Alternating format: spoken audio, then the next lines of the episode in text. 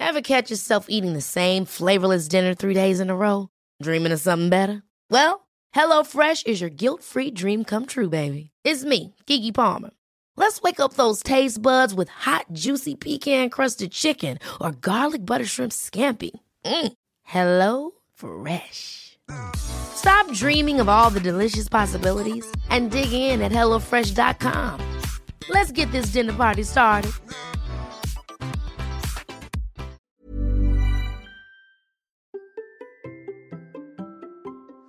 Vous n'arrivez pas à développer votre visibilité sur Internet Bonjour, bonjour, bonjour, bonjour, c'est Bertrand, votre coach web. Bienvenue dans ce nouvel épisode de La Vie Créative, épisode 618. J'espère que vous avez bien la forme, la patate, l'énergie, que tout va bien pour vous, que vous avez des idées, des projets, des envies de créer du contenu, développer votre visibilité sur Internet, votre marque personnelle.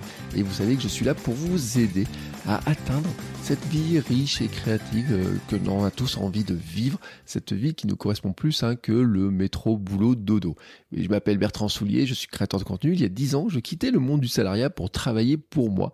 Depuis, j'accompagne des entrepreneurs, des créateurs dans leur stratégie de contenu, leur marketing en ligne, leur visibilité et comment développer leur marque personnelle et créer une tribu de super fans. Alors, si vous voulez des conseils complémentaires et gratuits, si vous voulez des astuces pour créer et vivre de ce qui vous intéresse et comment vous avez envie d'en vivre réellement, si vous voulez des systèmes et des conseils, je vous invite dans mes mails votrecoachweb.com slash email, votrecoachweb.com slash email. C'est une sorte de formation en ligne continue gratuite. Je vous envoie des mails régulièrement. Je vous rassure, hein, pas tous les jours, je vous bassine pas tous les jours avec des offres non plus. C'est des conseils exclusifs de temps en temps pour développer votre nouvelle vie créative et votre public de super fans. Mais pour développer sa vie créative et partir à la rencontre de son public, il y a une étape obligée mais je dois le dire, un petit peu compliqué, définir sa marque, exposer sa marque personnelle. Vous le savez, c'est mon credo depuis plus de 600 épisodes, hein, c'était même la signature du site, comment on développe sa marque personnelle. Ah ah ah, ça c'est une vaste question, mais parfois très compliqué. Oui, vaste, compliqué. on a un petit peu de mal à savoir hein, comment on va le faire, par quoi on le prend, comment on doit faire, on regarde un petit peu ce que font les autres. Par exemple, moi, je me sens tiraillé entre le marketing, créer du contenu sur la création de contenu, et le sport, la préparation mentale, la course à pied, euh, km 42, tout ça, tout ça, tout ça, ça.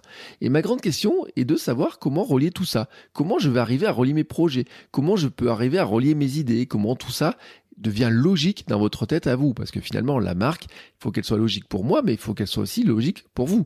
Comment rendre cohérent et visible tout ça pour développer mes activités et avoir la vie créative et riche comme j'entends la vivre?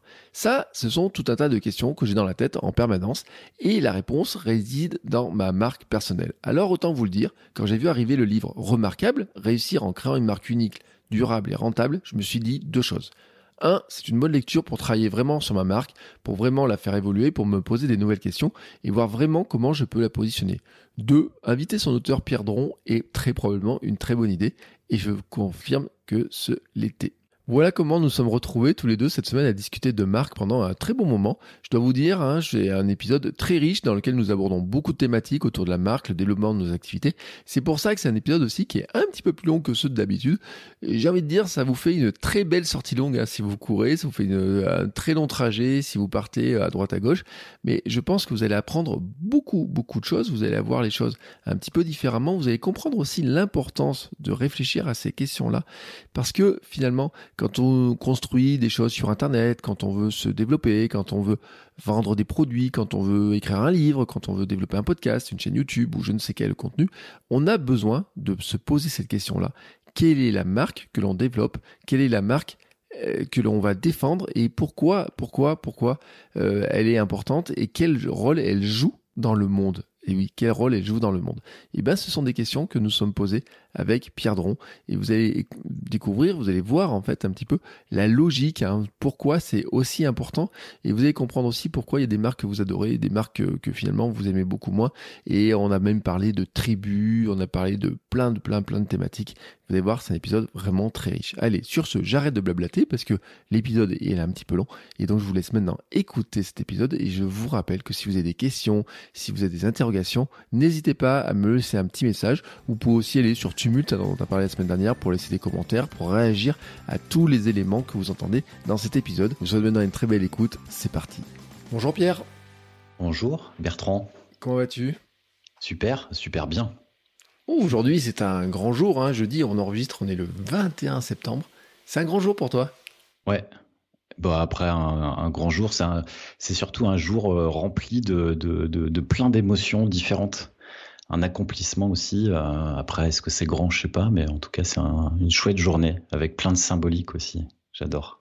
Oui, mais euh, après, grand, moi je dis grand, de toute façon, c'est grand toujours, hein, parce que c'est un événement quand même quand on sort un livre. Oui, oui, c'est sûr. Non, après, c'est le grand, c'est, je, je, sais pas si c'est grand de sortir un livre, mais, mais euh, en tout cas, c'est un chouette événement. Et puis après, effectivement, c'est important. Ouais, c'est important. En tout cas, c'est un, c'est, euh, c'est assez drôle. Enfin, je suis en plein dedans, tu vois. Je, je, termine ma journée euh, qui a été une journée qui a, qui, qui été les montagnes russes, même si euh, les montagnes russes, c'est un peu notre quotidien d'entrepreneur, tu vois. On passe par plein d'émotions en l'espace de quelques quelques secondes parfois, et, et, et, là, ça retombe, tu vois. Il est il est un peu tard, il est un peu tard. J'ai dormi comme j'ai jamais dormi pour recharger les batteries et pour être en forme avec toi ce avec toi ce soir. Voilà. Ouais. Alors on va y mettre un peu de dynamisme hein, quand même dans cette histoire-là. Ouais. Euh, en plus, c'est un sujet qui est, euh, qui est très important euh, parce que ton livre s'appelle Remarquable. Mhm. Et je me demandais, tu vois, je l'ai pas lu. Hein, je, je, peux pas dire le mhm. contraire parce qu'il est sorti aujourd'hui, donc j'ai pas eu le temps de le lire, tu vois. je l'avais acheté en précommande, on en parlait juste avant d'enregistrer, et donc c'est maintenant je l'ai là, tu vois. J'ai la version mhm. numérique sous les yeux, je suis en train de regarder le sommaire et tout. Et je me, la question que je me posais tout à l'heure, c'est le mot remarquable en fait. Mhm. Est-ce que c'est une injonction euh, à être remarquable? Est-ce que c'est un conseil? Est-ce que c'est euh, une stratégie euh, qu'il faut être remarquable? C'est quoi? Ah, c'est une super question, merci. et c'est alors, en fait, je j'ai essayé. Je, je, déteste. Enfin, c'est pas que je déteste, mais j'aime pas justement être dans l'injonction, même si des fois ça fait du bien aussi, tu vois, qu'on nous interpelle. Et, en fait, comme souvent dans, dans, ma façon de fonctionner ou dans ma façon de parler aussi, il y a toujours un double sens. Mmh. Euh, dans, dans, les mots, j'ai monté une boîte qui s'appelle Citron Bien, tu vois, c'est un double sens. Euh, euh, citron bien, c'est trop bien, c'est l'enthousiasme. Et là, ce mot remarquable, il y a plusieurs choses.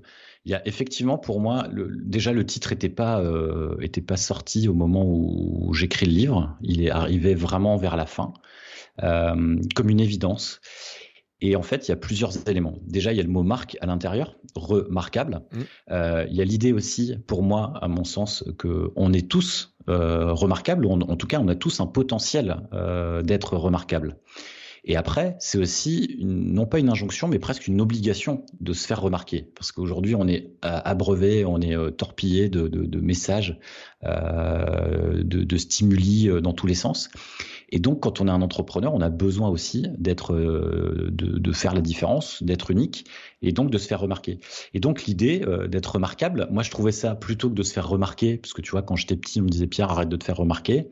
Donc je préférais plutôt l'idée du remarquable, dans le sens où en fait on va être beaucoup plus positif et on va surtout inviter euh, les uns et les autres à l'être. Et après, il y a aussi, je pique un peu, euh, j'ai aussi lancé le hashtag Je suis remarquable, où je pique un peu euh, les lecteurs, mais pas que, sur le fait de, de dénoncer haut et fort qu'on est effectivement remarquable, dans le sens où ça demande un effort parce qu'on a assez peu cette mentalité en France, tu vois, de, de comment dire, d'être, euh, d'être fier. Enfin, c'est notre symbole, hein, la fierté, euh, le coq. Euh, mais, en fait, c'est aussi de, dénoncer fièrement que on est content, qu'on est joyeux, qu'on est remarquable.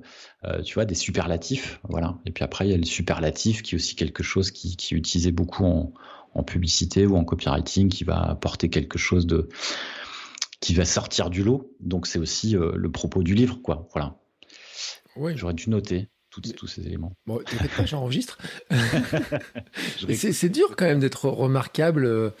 Euh, quand on, enfin, en fait, il y a, y a, un truc qui revient quasiment dans toutes les personnes que j'accompagne, toutes les personnes qui, pas celles qui écoutent parce que c'est trop, je peux pas dire que tous ceux qui écoutent le podcast l'ont, mais qu'on croise beaucoup dans beaucoup de gens qui ont des problèmes et que moi j'ai vécu, que je vis dans certains, pas mal de thématiques aussi.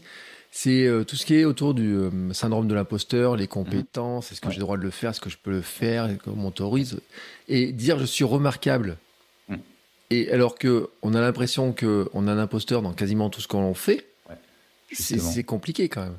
Mais justement, en fait, c'est exactement, euh, c'est un des propos. Je parle justement du syndrome de l'imposteur à qui je mets un gros coup de pied au cul, parce qu'en fait, c'est une, une super, euh, c'est une super excuse quoi. Euh, de se cacher derrière le syndrome de l'imposteur. Alors c'est un peu c'est un peu violent dit comme ça, mais c'est un peu mieux amené dans le livre.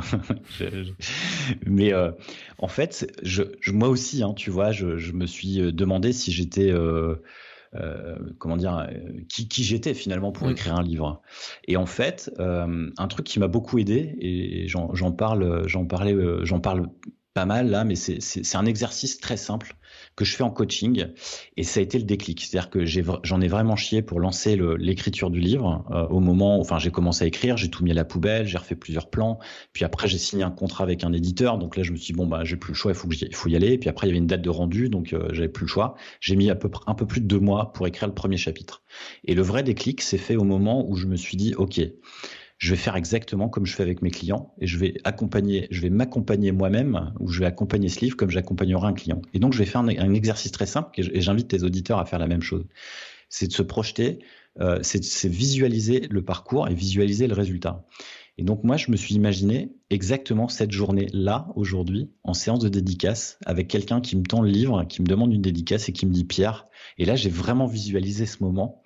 Et, ce, qui, ce, que me dit cet entrepreneur, c'est Pierre, merci. Ce livre, il est simple, facile, accessible et actionnable. Et à partir du moment où j'avais ça, je savais exactement ce que je devais faire, je savais exactement ce que j'allais apporter.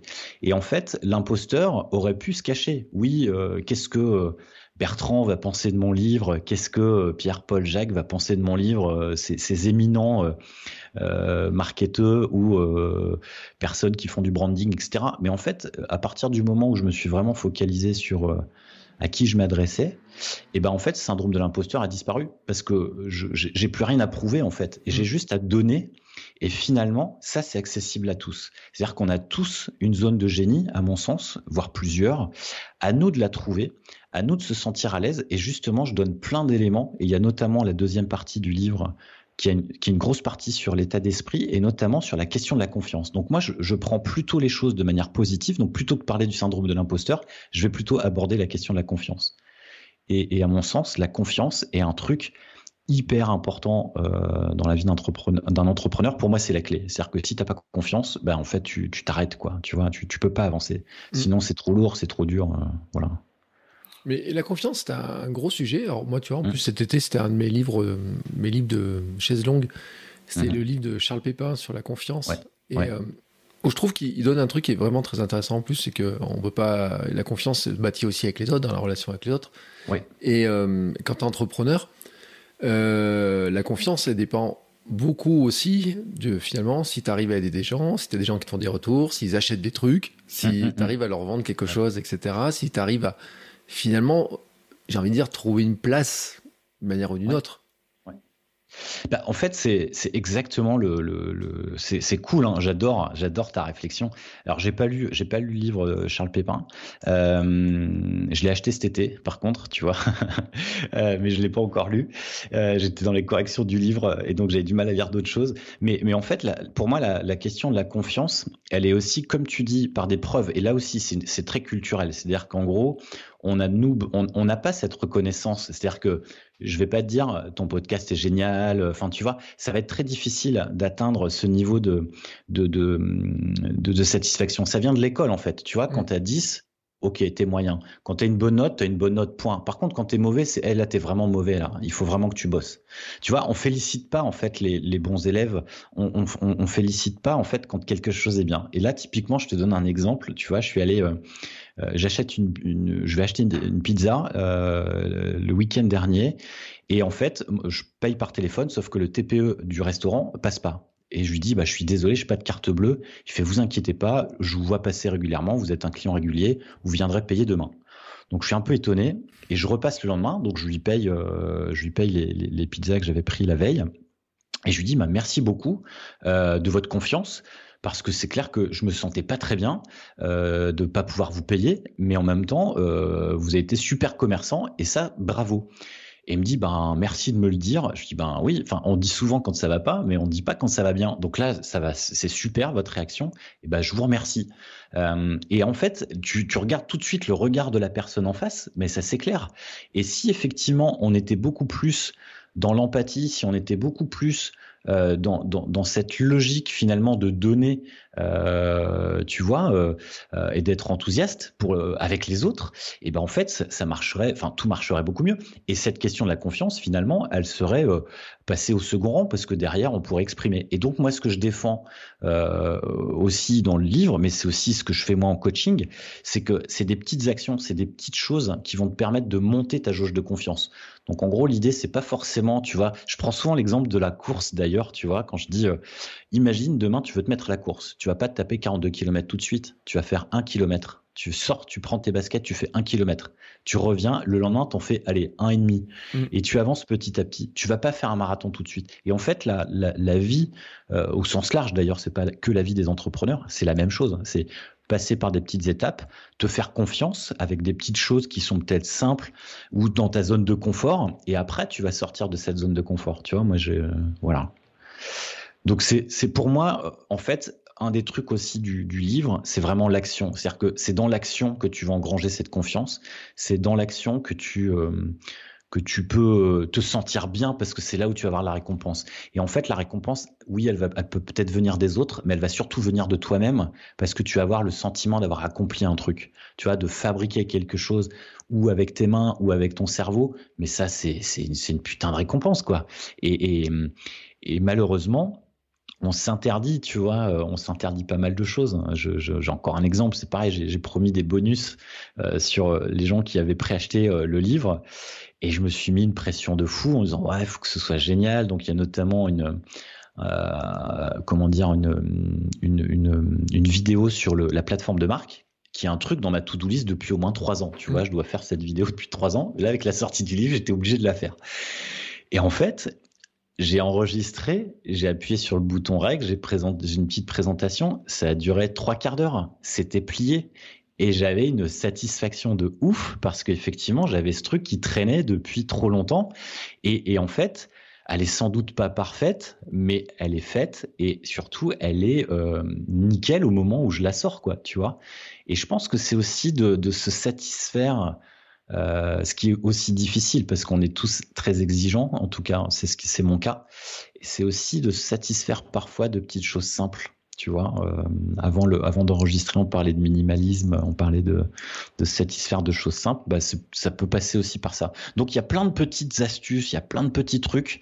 Et en tout cas, j'ai vraiment pensé le livre pour ça, pour qu'à la fin, quand tu refermes, sans même que j'ai pu te le dire, même si je l'ai un peu écrit sur la question de la confiance, mais que tu refermes le livre en disant waouh, euh, j'y vais maintenant, tu vois, je le fais.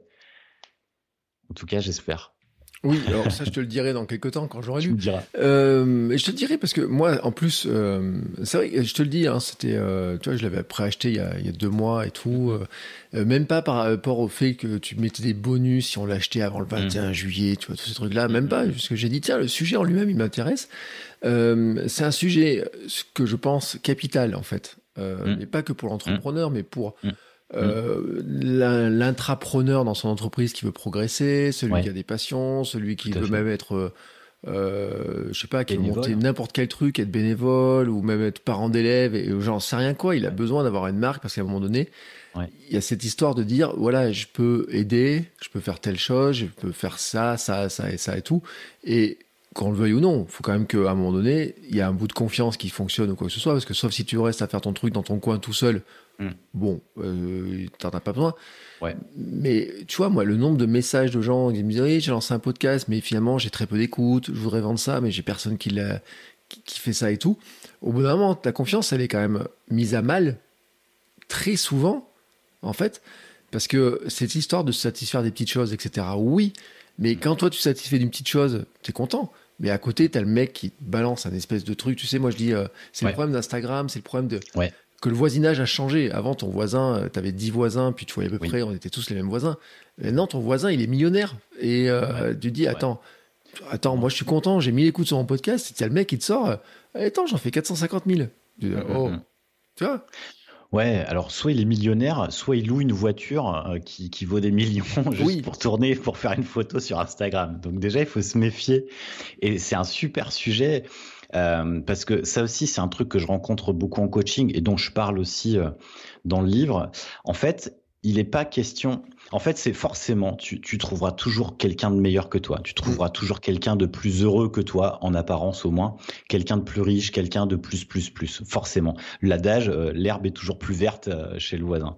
Par contre, un truc qui est facile, euh, et tu vois, j'ai encore eu le cas cette semaine avec quelqu'un qui, qui, qui, est auteur, euh, qui est un artiste, qui, qui a fait des super livres euh, d'illustration jeunesse, et qui me dit, je suis au fond du trou, il vient de se faire virer de, l'école dans laquelle euh, voilà il, enseignait, euh, il a ses livres, bon forcément comme il sait pas trop penché sur ces questions de, com, de marketing et de business, il a laissé ses éditeurs faire sauf que forcément c'est un peu compliqué aussi d'émerger dans le truc. Les gens viennent plus le chercher. En plus, il, sait faire plein de choses, donc c'est compliqué. Euh, hop. Euh, et, euh, et, en fait, euh, il était au fond, quoi. Tu vois, vraiment au fond du trou. Et, et le truc, l'exercice tout simple que je lui ai proposé de faire, c'est, tu regardes sur ces dix dernières années et tu regardes ce que tu as accompli d'extraordinaire. Tu regardes ce que t'as, ce que le chemin que tu as parcouru. Et là, tu peux pas te dire ouais, euh, c'est l'autre il est plus. En fait, c'est ah ouais, quand même. J'ai vraiment, j'ai fait ça, j'ai fait ça, j'ai fait ça. J'ai fait des enfants, j'ai déménagé, je me suis surpassé sur tel domaine. Et en fait, c'est un super exercice. Tu peux faire sur 10 ans, 15 ans, 20 ans, ce que tu veux, mais sur 10 ans, c'est bien parce que tu te souviens un peu et tu vas vraiment creuser au fond du, au fond de ta vie, euh, vraiment les choses que tu as accomplies et que tu as réussi. Et il y a forcément des choses qui ont réussi. Et, à partir de là, ben en fait, cette confiance, elle, euh, elle se réinstalle. Et, et l'idée, c'est que tu te compares non pas aux autres, mais à toi-même. Et donc, tu vas toujours te comparer à toi il y a six semaines, il y a six mois, il y a six ans. Et à partir de là, tu dis, ouais, bah ouais, j'ai progressé. Enfin, tu vois, moi, aujourd'hui, je me sens une bien meilleure personne qu'il y a six jours, tu vois, avant, avant de sortir le livre. Parce que là, j'ai pris plein de bonnes vibes, euh, bien mieux qu'il y a six semaines où, où j'étais dans au milieu de est-ce que le livre, on va arriver à le boucler avant euh, l'impression, etc. Ou il y a six mois où j'étais en pleine écriture, où j'étais dans les choux. Euh, sans savoir si euh, ça allait être bien, si, si j'allais être content du résultat, etc. Ou il y a six ans, où en fait, même l'idée d'écrire un livre, ça me passait même pas par la tête, quoi. Tu vois, pour moi, c'était un, enfin, c'est même pas que c'est inconcevable. Je pense qu'il y a six ans, tu vois, je lisais même pas. Donc, euh, ouais, peut-être j'exagère un peu, mais euh, mais j'ai découvert le, ouais, j'ai découvert la lecture sur le sur le tard, quoi. Tu vois. Donc, le, forcément, d'écrire un livre, c'était pas accessible. Oui, mais tu sais, c'est comme moi qui lance un podcast euh, sur la course à pied sans courir au départ, euh, en mm -hmm. disant euh, écoutez, je vais commencer à courir un peu euh, et je vais vous raconter comment ça va se passer. Pour, ouais. C'est un peu l'histoire de kilomètre 42 sur le marathon. Ce que je disais d'ailleurs, parce que j'avais commencé à écrire un, un bouquin sur le sujet, mais ouais. un petit bouquin, tu sais, que je voulais un peu auto-éditer. Et -hmm. sur le truc, en disant, j'arrive pas à le présenter, mais je dis, et je l'ai dit dans mes formations que kilomètre 42, c'est le, c'est le podcast d'un imposteur en fait, mais Ouais. Vraiment dans, dans, dans le sens là, c'est-à-dire que euh, il y a plein de gens qui pourraient euh, dire que je suis pas, et puis il y en a qui me l'ont fait, qui me l'ont dit en plus, ils m'ont dit ouais, mm-hmm. attends, toi t'es qui ouais. et tout. Et à chaque fois je leur dis un truc et que je n'ai aucun mal à assumer, je dis oui, mais le livre il est pas pour vous, le, le podcast en fait il est pas pour vous. C'est-à-dire que si vous cherchez un entraîneur, si vous cherchez un mec qui court le marathon en 2h2, vous avez équipe Choguet. Ouais. C'est pas moi qui va vous aider à faire ça.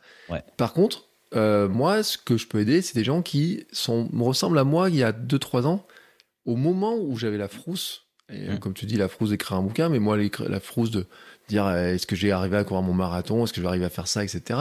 Mmh. Et c'est ça que c'est important aussi de, de préciser, c'est que euh, on n'est pas une marque euh, globale qui s'adresse à tout le monde, qui doit mettre le message que tout le monde nous, nous, nous voit, etc. Ouais. On s'adresse finalement à pas grand monde. Bah, en fait, euh, avant même de s'adresser à quelqu'un, euh, on est d'abord soi, tu vois. Et en fait, le, gros du travail, euh, c'est d'ailleurs la, première partie du livre qui parle d'identité, en fait, qui est souvent quelque chose de très réducteur quand on parle de marque. On parle uniquement d'identité, un logo, un nom, un slogan, et on se dit voilà, je fais du branding, j'ai une marque. En fait, que dalle. Enfin, du une marque, c'est beaucoup plus que ça. Donc déjà, avant tout, c'est qui je suis qu'est-ce que j'ai comme valeur, qu'est-ce que je véhicule comme idée, et puis après, c'est qu'est-ce que j'ai envie d'accomplir, qu'est-ce que j'ai envie de donner. Et en fait, pour revenir sur le terme de marque, c'est quelle marque j'imprime sur le monde. Et en fait, l'idée avec ton, ton podcast, en tout cas la façon dont moi je l'aperçois et je la traduis, c'est finalement je, je, source, et ça c'est un super moyen d'apprendre. C'est-à-dire qu'en gros, c'est je me lance dans un projet et je vais sourcer et je vais partager mon processus.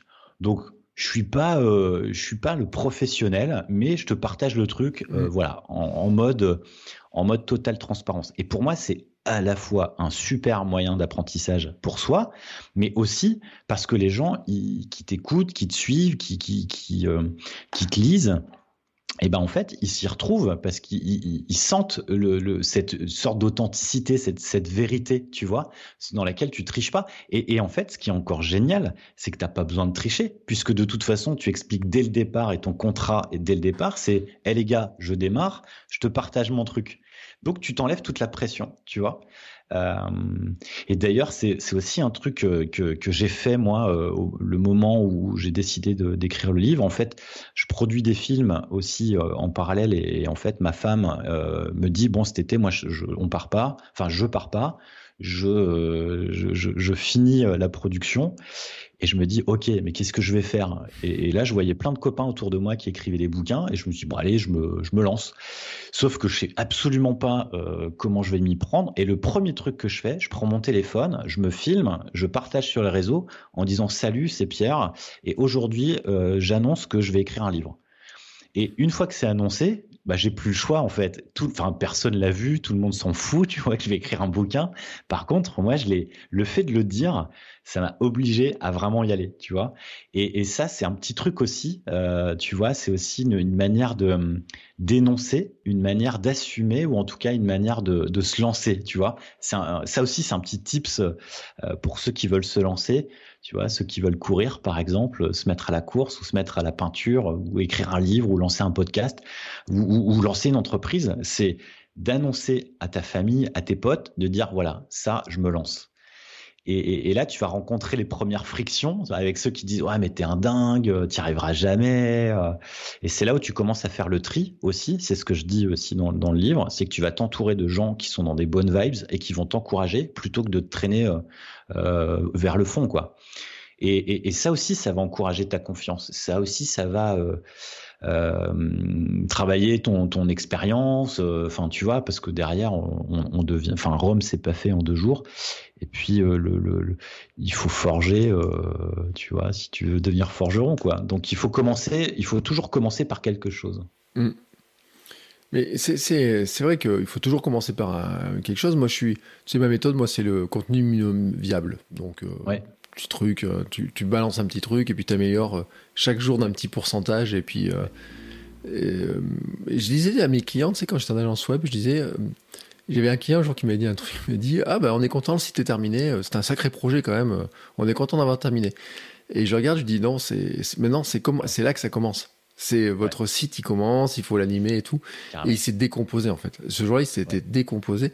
Et il m'a dit, mais pourquoi? Je dis, mais votre site en fait, c'est qu'une version bêta de, de quelque chose que vous allez construire, mais vous allez construire pendant des, des temps, des temps, etc. Mm-hmm. Et, euh, et à l'instant, il comprenait pas en fait. Et puis quelques temps après, il revenait, il me disait, voilà, mais comment on fait pour l'animer, comment on fait pour construire mmh. ça, etc. Et je dis, bah maintenant vous avez un site, de toute façon vous êtes au pied du mur. Ouais, ouais. Mais en fait, c'est un peu le, le, le, grand drame de, de, de, de, cette époque finalement des agences ou, des agences de com. J'ai été une agence de com. Hein. On a fait des sites, on a fait des, on a fait des trucs. C'est, que en fait, les, on a habitué les gens à avoir des outils. Mm. Euh, en fait, c'est j'ai une carte de visite et en fait mon business va se faire tout seul parce que j'ai une carte de visite, parce que j'ai un site internet. Et comme tu dis, il y a effectivement l'idée que tu as une première brique qui en fait va t'amener aussi la confiance parce que certains ont besoin de cette carte de visite, certains ont besoin de ce site internet pour se sentir légitime ou pour se dire ok je peux y aller maintenant. Mm. Mais, mais en fait ça résout pas tout comme tu dis. Et, et, et d'ailleurs pour aller un peu plus loin dans, dans ton exemple, moi j'ai donné des cours aussi pendant euh, 6-7 ans euh, en, école de commerce, en, en école de com. Et, et, donc, je, je, je formais des, des, des, mômes euh, qui étaient à Bac plus 4, Bac plus 5, et je leur disais, mais là, aujourd'hui, vous, vous démarrez votre apprentissage. Et il me regardait avec des grands yeux en disant Attends, mon gars, moi j'ai 22 ans, 23 ans, j'ai fait je sais pas combien d'années d'études, maintenant tu me lâches la grappe, j'ai sur le marché du travail. Et je lui dis Mais vous savez quoi? Moi, je vais avoir 40 ans et je me forme encore. Et il, et comprenait pas. Et en fait, comme tu dis, c'est la vie, en tout cas, et c'est pas que l'entrepreneuriat ou, quoi que ce soit, c'est la vie au sens large. Tu apprends tous les jours, tu te prends des, tu te prends des beignes, et puis tu te relèves, et puis euh, tu y retournes, quoi. Tu vois, il faut, euh, faut rien lâcher. Alors des fois, il faut, faut peut-être pas insister, il faut, faut, faut, aller dans, un, dans une autre direction, ou regarder les choses de manière différente. C'est aussi euh, l'idée du en coaching, c'est que Là, typiquement, encore euh, tout à l'heure, j'avais, j'avais quelqu'un qui me disait Oui, je comprends pas, ça marche pas, euh, ok. Et je lui dis Mais regarde les choses de manière différente. Pose-toi à un autre endroit. Regarde. Et, là aussi, c'est un, exercice que je donne dans le bouquin je vais arrêter de tout spoiler, mais, un exercice que je donne, que j'aime beaucoup, c'est de tu redémarres ta boîte à zéro. T'effaces tout, euh, tu vois, c'est pas l'été dernier parce que l'été dernier on était encore, euh, on était encore confiné, mais l'été d'avant, tu vois, il y a mon, téléphone qui, a craché et donc j'ai tout perdu. Euh, il s'est éteint, il s'est jamais rallumé j'ai tout perdu, les photos, les trucs, en plus, enfin bref. Et donc tu redémarres à zéro. Et, et, euh, et à ce moment-là où tu redémarres à zéro, qu'est-ce que tu fais? Est-ce que tu as besoin d'un téléphone? Est-ce que tu as besoin d'un ordinateur? Est-ce que tu as besoin d'un site internet? Est-ce que tu as besoin d'un nom? Est-ce que tu as besoin d'une liste email? Est-ce que tu as besoin de enfin tu vois? Et en fait, tu, tu à qui tu t'adresses? Et tu repars tu repars de zéro. Et ça c'est un super exercice euh, parce que c'est aussi ce qui m'est arrivé, hein, tu vois, euh, ma boîte a, failli faire faillite, enfin j'ai failli fermer la boîte. Euh, par, faillite. Et donc, euh, l'apprentissage et, ce que j'ai appris, parce que, euh, comme disait euh, ma grand-mère, à chaque chose, malheur est bon, ce que j'ai appris, c'est que hum, tu peux avoir tout perdu, ce qui te reste, c'est ta marque. Mmh. Et en fait, ce que j'avais construit finalement les premières années de cette agence de com, c'était ma marque, quoi. Et, le truc qui est ressorti, c'est que je me suis dit, mais en fait, c'est ça que je dois vendre. C'est ça qui, qui c'est ça qui est la clé en fait d'une boîte. Et à partir de là, j'ai le déclic. Et à partir de là, bah, en fait, c'est simple parce que derrière, je construis mon, je construis mon offre. Euh, je, bah, je fais ce livre. Tu vois, on discute ce soir tous les deux euh, grâce à ce déclic, quoi. Tu vois. Mais alors, tu vois, je suis, euh, je suis sur un chapitre là. J'ai pris un chapitre au hasard, mais pas, pas vraiment au hasard. Tu vois, fais-toi un nom. Et, ça, chapitre 3. Ouais, chapitre 3. C'est quand même un truc qui est compliqué, l'histoire du nom, des parce que tu disais, bon, la marque, il n'y a pas que le logo, il n'y a pas que le branding et compagnie, mais combien il y a de personnes qui bloquent sur le nom en se disant, je veux lancer un projet, mais quel nom je vais lui donner, et si le nom c'est pas le bon, et comment je vais faire, et comment ça, et comment ça, je vais pas le faire sous mon propre nom à moi, etc. C'est dur. Ouais. Alors c'est en fait j'ai eu une super question. J'ai fait un live de, de, présentation ce midi et pour la première fois on m'a posé la question euh, qui est un peu similaire à la tienne, mais tu vas voir la différence. J'ai choisi mon nom et mon prénom pour mon activité. Est-ce que ça suffit? Et surtout, euh, si oui ou non, et si oui, pourquoi et pour non, pourquoi, et à quel moment je dois m'interroger pour passer à autre chose? Mm. Souvent, on me pose la question inverse. C'est-à-dire qu'en fait, c'est ouais, j'ai pas de marque. Et d'ailleurs, je donne un exemple, je donne plusieurs exemples d'ailleurs de, de, de consultants, d'indépendants qui en fait vont se cacher. Et, si j'en parle avec autant de tranquillité, c'est que j'ai fait la même chose. C'est que là, pour la sortie du livre, je rebascule sur un site pierdron.com, tu vois, mm. et jusque ça fait dix ans, tu vois, où je suis citron bien, et, euh, et, j'assume euh, dix ans après. Bon après, j'assume depuis un petit moment, mais je, le temps de faire la bascule sur un nouveau site, une nouvelle URL, enfin bref, je te passe les détails techniques. Euh, en fait, c'est exactement ça, mais et beaucoup d'entrepreneurs, tu vois, j'ai animé plusieurs masterclass, beaucoup d'entrepreneurs qui sont souvent des freelances. Et d'ailleurs, euh, encore tout à l'heure, tu vois, je suis sollicité par une agence et en fait, la nana, elle est toute seule. Donc, de où t'es une agence, mais t'es toute seule, mais c'est très bien. Profite, tu vois, d'être une agence. Nous, on était une agence, on était presque 10. Aujourd'hui, je suis tout seul, mais je suis trop content, tu vois, d'être tout seul. Je suis fier même mmh. euh, d'avoir réussi à faire ce passage inverse de, de, tout ce que tout ce que le monde t'impose. De, de, et en fait, l'idée, c'est que encore une fois, on, est, il y a une sorte de, de, de diktat de, ce que la société t'impose. Cette image de la réussite qui est pas du tout euh, l'image de ta réussite. Et c'est aussi, tu vois, le, sous-titre du livre qui est euh, réussir en réussir. Enfin, tu vois, le mot réussir. Euh, c'est aussi, c'est quoi ta réussite à toi? Est-ce que ta réussite, c'est d'avoir plein de salariés? Est-ce que ta réussite, c'est de rouler en Lamborghini? Est-ce que ta réussite, c'est euh, de passer du temps avec tes enfants? Est-ce que ta réussite, c'est de sortir ton propre livre plutôt que de faire les livres des autres? Est-ce que ta réussite, etc. Donc déjà, tu t'interroges sur ta réussite, qui tu es, qu'est-ce que tu as envie de faire? Et à partir de là, en fait, tu peux effectivement être beaucoup plus serein sur euh, qui tu es, ce que tu fais. Et là, ton nom, ça devient une évidence. Parce qu'effectivement, bah, c'est moi, en fait. Tu vois, c'est Pierre Dron, c'est pas Citron Bien. Euh, alors Citron Bien, ça avait du sens à l'époque où euh, on était plusieurs. Mais aujourd'hui, je suis tout seul, ça n'a pas de sens. Euh, tu vois. Et, je prends, il y a plusieurs exemples que je donne que je donne dans le livre, et, je pense que ça se pose de manière très facile pour les gens qui démarrent. Parce que quand tu démarres, c'est d'abord toi. Et même quand tu es une boîte, même quand tu crées une start-up, quand tu démarres, bah, tu es, tout seul ou tu es deux ou trois. Donc en fait, travaille ta marque à toi, ta marque personnelle. Et ensuite, tu pourras construire, tu pourras rajouter des briques. Mais si toi, t'es pas clair, si t'es pas net, si ta maison a pas de belle fondation, mais ta maison, elle, s'écrase, euh, tu vois, à la moindre, au moindre coup de vent, quoi. Mm. Mais c'est intéressant cette, euh, cette histoire de la taille des entreprises, de faut aller mm. vers des grosses entreprises et tout, parce que, enfin, combien il y en a, tu vois, qui me disent, voilà là, euh, moi j'ai embauché, alors qu'en fait ils embauchent mm. pas, mais c'est des fois des, des freelances qu'ils ont à, même pas un quart de temps, tu vois, ils ont trois. Euh, J'avais encore dans le podcast quelqu'un qui dit oh mon nom on est une équipe de 12 personnes, etc. et tout. Je mm.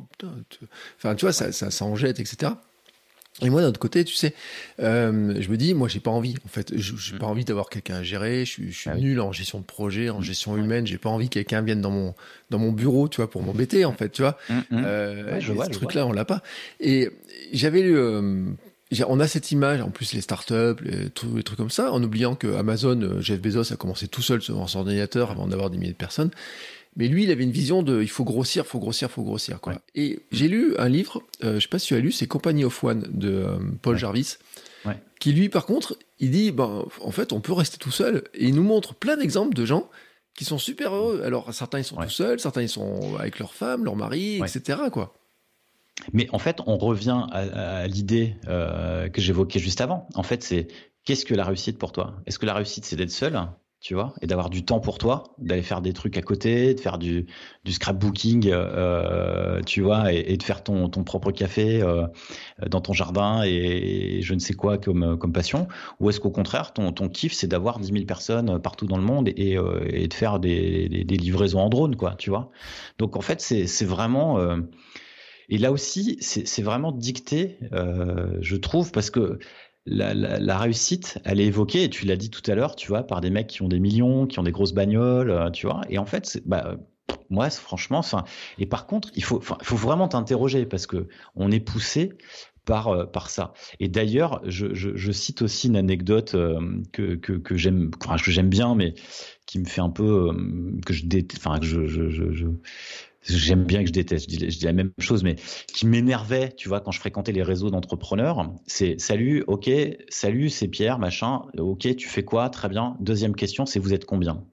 Mais qu'est-ce que ça peut te foutre Combien on est dans ma boîte? Si on est deux et qu'on fait 2 millions, tu vois, ça fait 1 million par tête de pipe en chiffre d'affaires. C'est beaucoup plus que si je suis 10 et que je fais 200 000 euros, tu vois. Donc, c'est quoi le. le la... Et là aussi, je pense que c'est très français parce qu'on n'ose pas parler d'argent.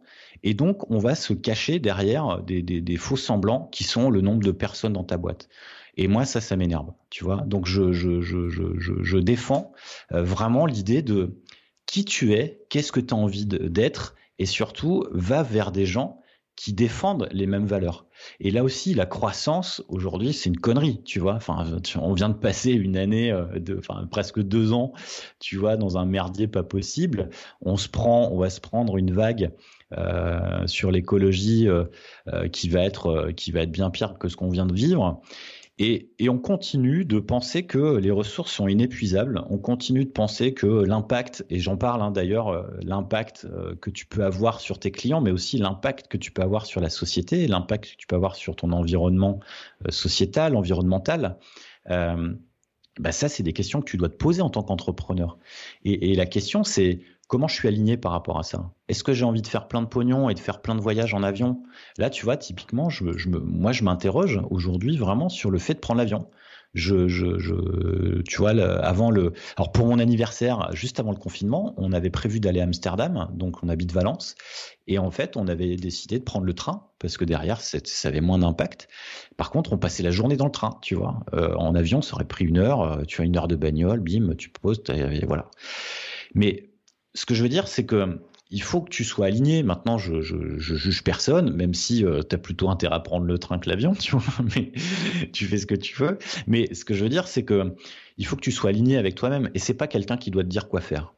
Euh, par contre, le, tes choix personnels vont avoir un impact forcément sur le reste de la société. Et après, c'est dans quelle société toi tu as envie de vivre, dans quelle, à quelle société tu as envie de participer? Et, et, et là aussi, si je m'adresse moi aux entrepreneurs, c'est que je, enfin, et si je parle de marque, c'est que pour moi, le changement du monde passe par les marques. C'est-à-dire que l'individu seul, il peut rien faire. Les collectivités aujourd'hui c'est compliqué parce que derrière, c'est des pouvoirs, c'est des contre-pouvoirs, et puis derrière, tu as des mandats, donc des logiques de mandat. Donc en fait, tu réponds à un mandat et tu te fais élire, et puis après, euh, c'est compliqué d'aller contre. Euh, bref. Donc pour moi, les marques ont cette capacité de changer le monde. Et donc, en tant qu'entrepreneur, bah, forcément, on va développer des marques, et donc c'est là où on va pouvoir changer les choses, tu vois, faire des trucs bien. Et, mais avant ça, euh, il faut que ta marque elle soit rentable hein, parce que sinon bah tu peux pas commencer à changer la, changer euh, changer des choses dans ton dans ton restaurant. Imagine, je veux faire du zéro déchet dans mon resto, mais derrière à la fin du mois j'ai du mal à me payer un salaire. Qu'est-ce que tu veux que je me prenne la tête avec des, questions de zéro déchet ou, sur l'impact environnemental hein? Déjà, j'ai besoin de manger, euh, de, de, payer les études de mes gosses, et puis après voilà. Donc en fait, il faut euh, prendre les choses dans l'ordre euh, en tant qu'entrepreneur et puis ensuite d'avancer euh, d'avancer de cette manière. Mais surtout, c'est de s'écouter. Tu vois, s'il y a un truc à retenir, c'est vraiment de se dire qu'est-ce que je veux vraiment au fond de moi? C'est, tu vois, il y a des, des, comment s'appelle, d'autres créateurs, d'autres gens dans le domaine. Il y en a un que j'aime bien, tu sais, c'est Victor Ferry. Il parle beaucoup de quelle est ton utopie, tu sais? Et puis je regarde un peu ton, ton sujet, mais je sais pas si tu utilises ce mot-là, mais en fait, quand il parle d'utopie, c'est finalement qu'est-ce que tu veux construire, qu'est-ce que tu veux partager, et quel est le bien que tu souhaites à ceux qui t'écoutent et ceux qui t'achètent des trucs? Ouais. je trouve que c'est une notion importante dans une marque. Ouais. Alors moi, je j'évoque pas, je connaissais pas ce. Alors je connais Victor Ferry. Euh, euh, sur certaines de ses prises de parole, mais je connaissais pas cette logique de l'utopie. Moi, je parle de l'histoire en fait. Mm. Quelle histoire tu veux raconter, et surtout quelle histoire commune on a mm. envie de raconter? Euh, et quelque part, ça, ça, se rapproche, oui, d'une utopie, mais sauf que l'utopie, il y a un côté euh, inatteignable. Il y a un côté, euh, tu vois, qui, qui reste, qui, qui, qui est de l'état du rêve. Et moi, je pense que c'est pas un rêve en fait, c'est vraiment quelque chose de concret. Euh, tu vois, Walt Disney disait la, la, différence entre un rêve et un, un projet, c'est une date. Mm. Et en fait, c'est vraiment ça, tu vois, c'est quelle première action je mets en place tout de suite non pas pour en faire une utopie, mais pour en faire une réalité. Et moi, je, tu vois, c'est un truc qui m'a guidé dans l'écriture de ce livre, euh, en donnant plein d'exemples, en donnant plein d'exercices, plein de bonus, c'est de faire en sorte que ce soit actionnable tout de suite, maintenant. Et tu vois, c'est tous les exemples que je donne euh, avec toi. Euh, j'espère que tes auditeurs verront aussi, tu vois, les choses actionnables. Il faut que ce se fasse tout de suite. Et beaucoup me disent, oui, j'ai ajouté ton livre dans ma pile de livres à lire, je le commanderai plus tard. Pourquoi tu le commandes plus tard?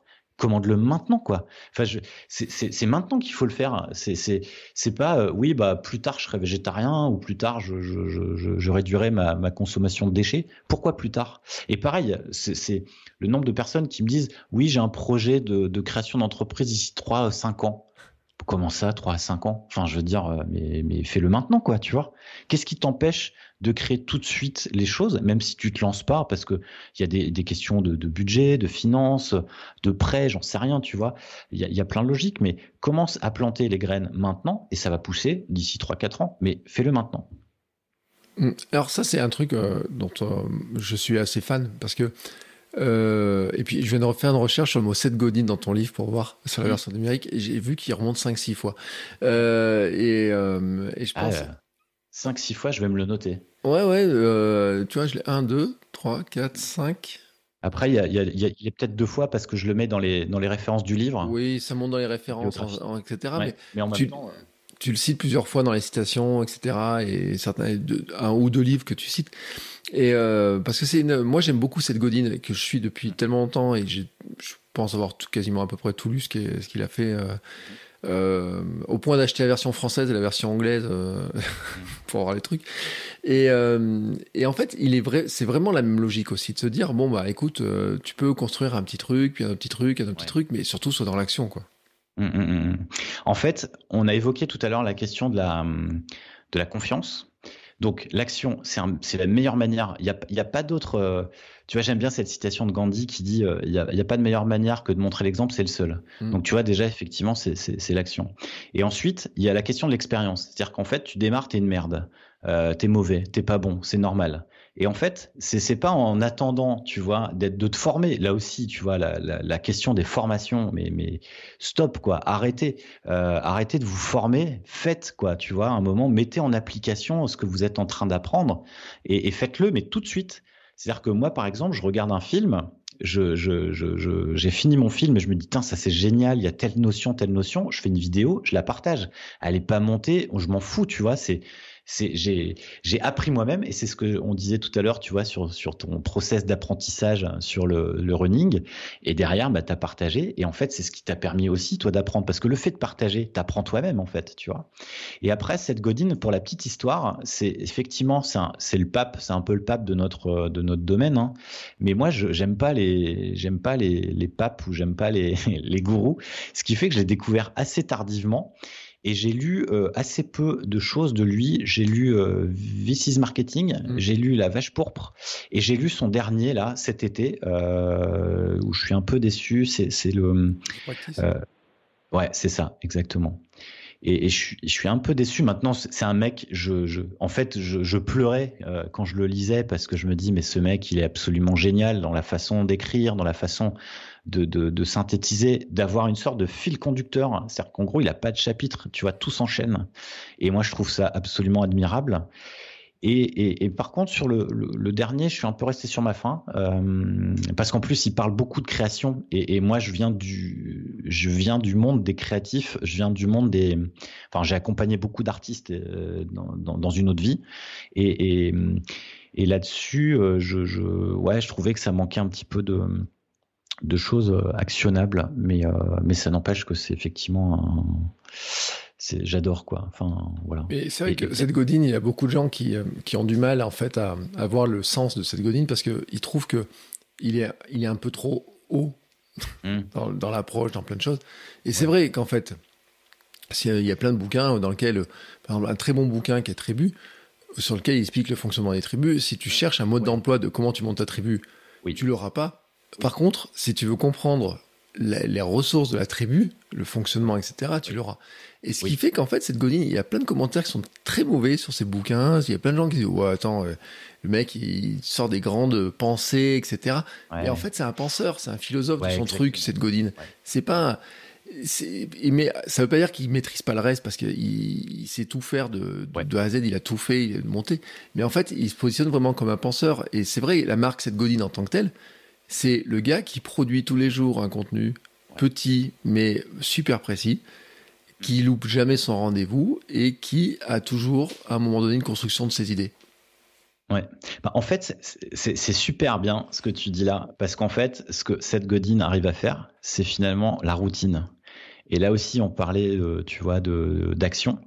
Si tu le fais tous les jours, tu vois, j'ai lancé une série qui s'appelle Bien, euh, j'ai écrit euh, un épisode. En fait, c'est ça faisait trois ans, tu vois, que j'essayais ce format. Et ce qui est rigolo, c'est que je le lance, j'essaie de le lancer à peu près à la même période, parce que je suis tombé sur des, des historiques de Facebook et Instagram hein, qui me disaient à chaque fois, ah tiens, t'as voulu faire un, une sorte de making of de, de ce qui se passe dans ta vie d'entrepreneur. Et en fait, j'y suis pas arrivé.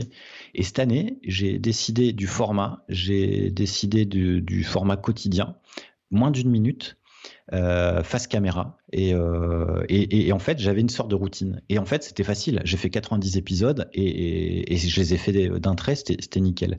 Et je pense qu'effectivement, euh, alors je suis assez d'accord avec toi sur le, le, côté haut, en fait, de, de cette godine. Effectivement, c'est il faut que tu aies une je, pense que ça peut s'adresser à tout le monde, mais tu peux aussi rester, frustré sur le fait que tu n'aies pas des choses actionnables. Et moi, je voulais au contraire, tu vois, que les choses soient actionnables pour m'adresser au, au, plus grand nombre. Euh, alors qu'effectivement, lui, il te pousse à réfléchir. Et moi, je, prends énormément de notes quand je lis. Et d'ailleurs, Tribes, effectivement, je l'ai lu.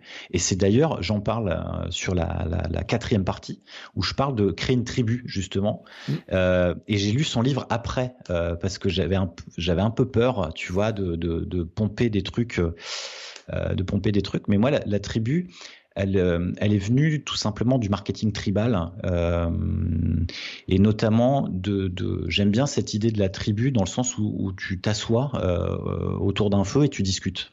Mm. Et je pense que la, dynamique sur que, que, je, que je défends un peu, c'est aussi ça, c'est aussi d'arrêter d'essayer de vendre, c'est de commencer à discuter. C'est stop selling, start telling. Tu vois, il y a un chapitre là sur ce sujet. Et, et l'idée, c'est aussi de, je vais carrément spoiler le bouquin, hein, mais mais euh, mais l'idée c'est aussi de de t'adresser à, tes clients, mais vraiment non pas pour le fait que ce soit des clients et des porte-monnaies, mais que ce soit vraiment des gens avec qui tu vas pouvoir échanger, partager, faire avancer les choses. Parce qu'en gros tu résous un, problème et tu les aides quoi. Et, je pense que un entrepreneur, et c'est une citation de Marie Forleo aussi euh, que j'aime bien que je, cite, euh, c'est on n'a jamais réussi à, essayer de faire du pognon. Par contre, on a réussi, les entrepreneurs ont réussi parce qu'ils ont cherché à changer les choses. Et, euh, je pense que c'est c'est exactement ça, c'est la volonté de chacun de d'aider l'autre. Et, cette idée de la tribu, elle est aussi inscrite dans nos dans notre cerveau, dans nos gènes, dans notre façon de survivre. C'est-à-dire qu'en gros, un être humain ne survit pas s'il vit seul, en fait. Donc il est obligé de s'intégrer dans une communauté. Et j'aimais pas trop l'esprit communauté. Euh, je préférais l'idée de la tribu, tu vois, euh, plutôt que l'esprit communautaire.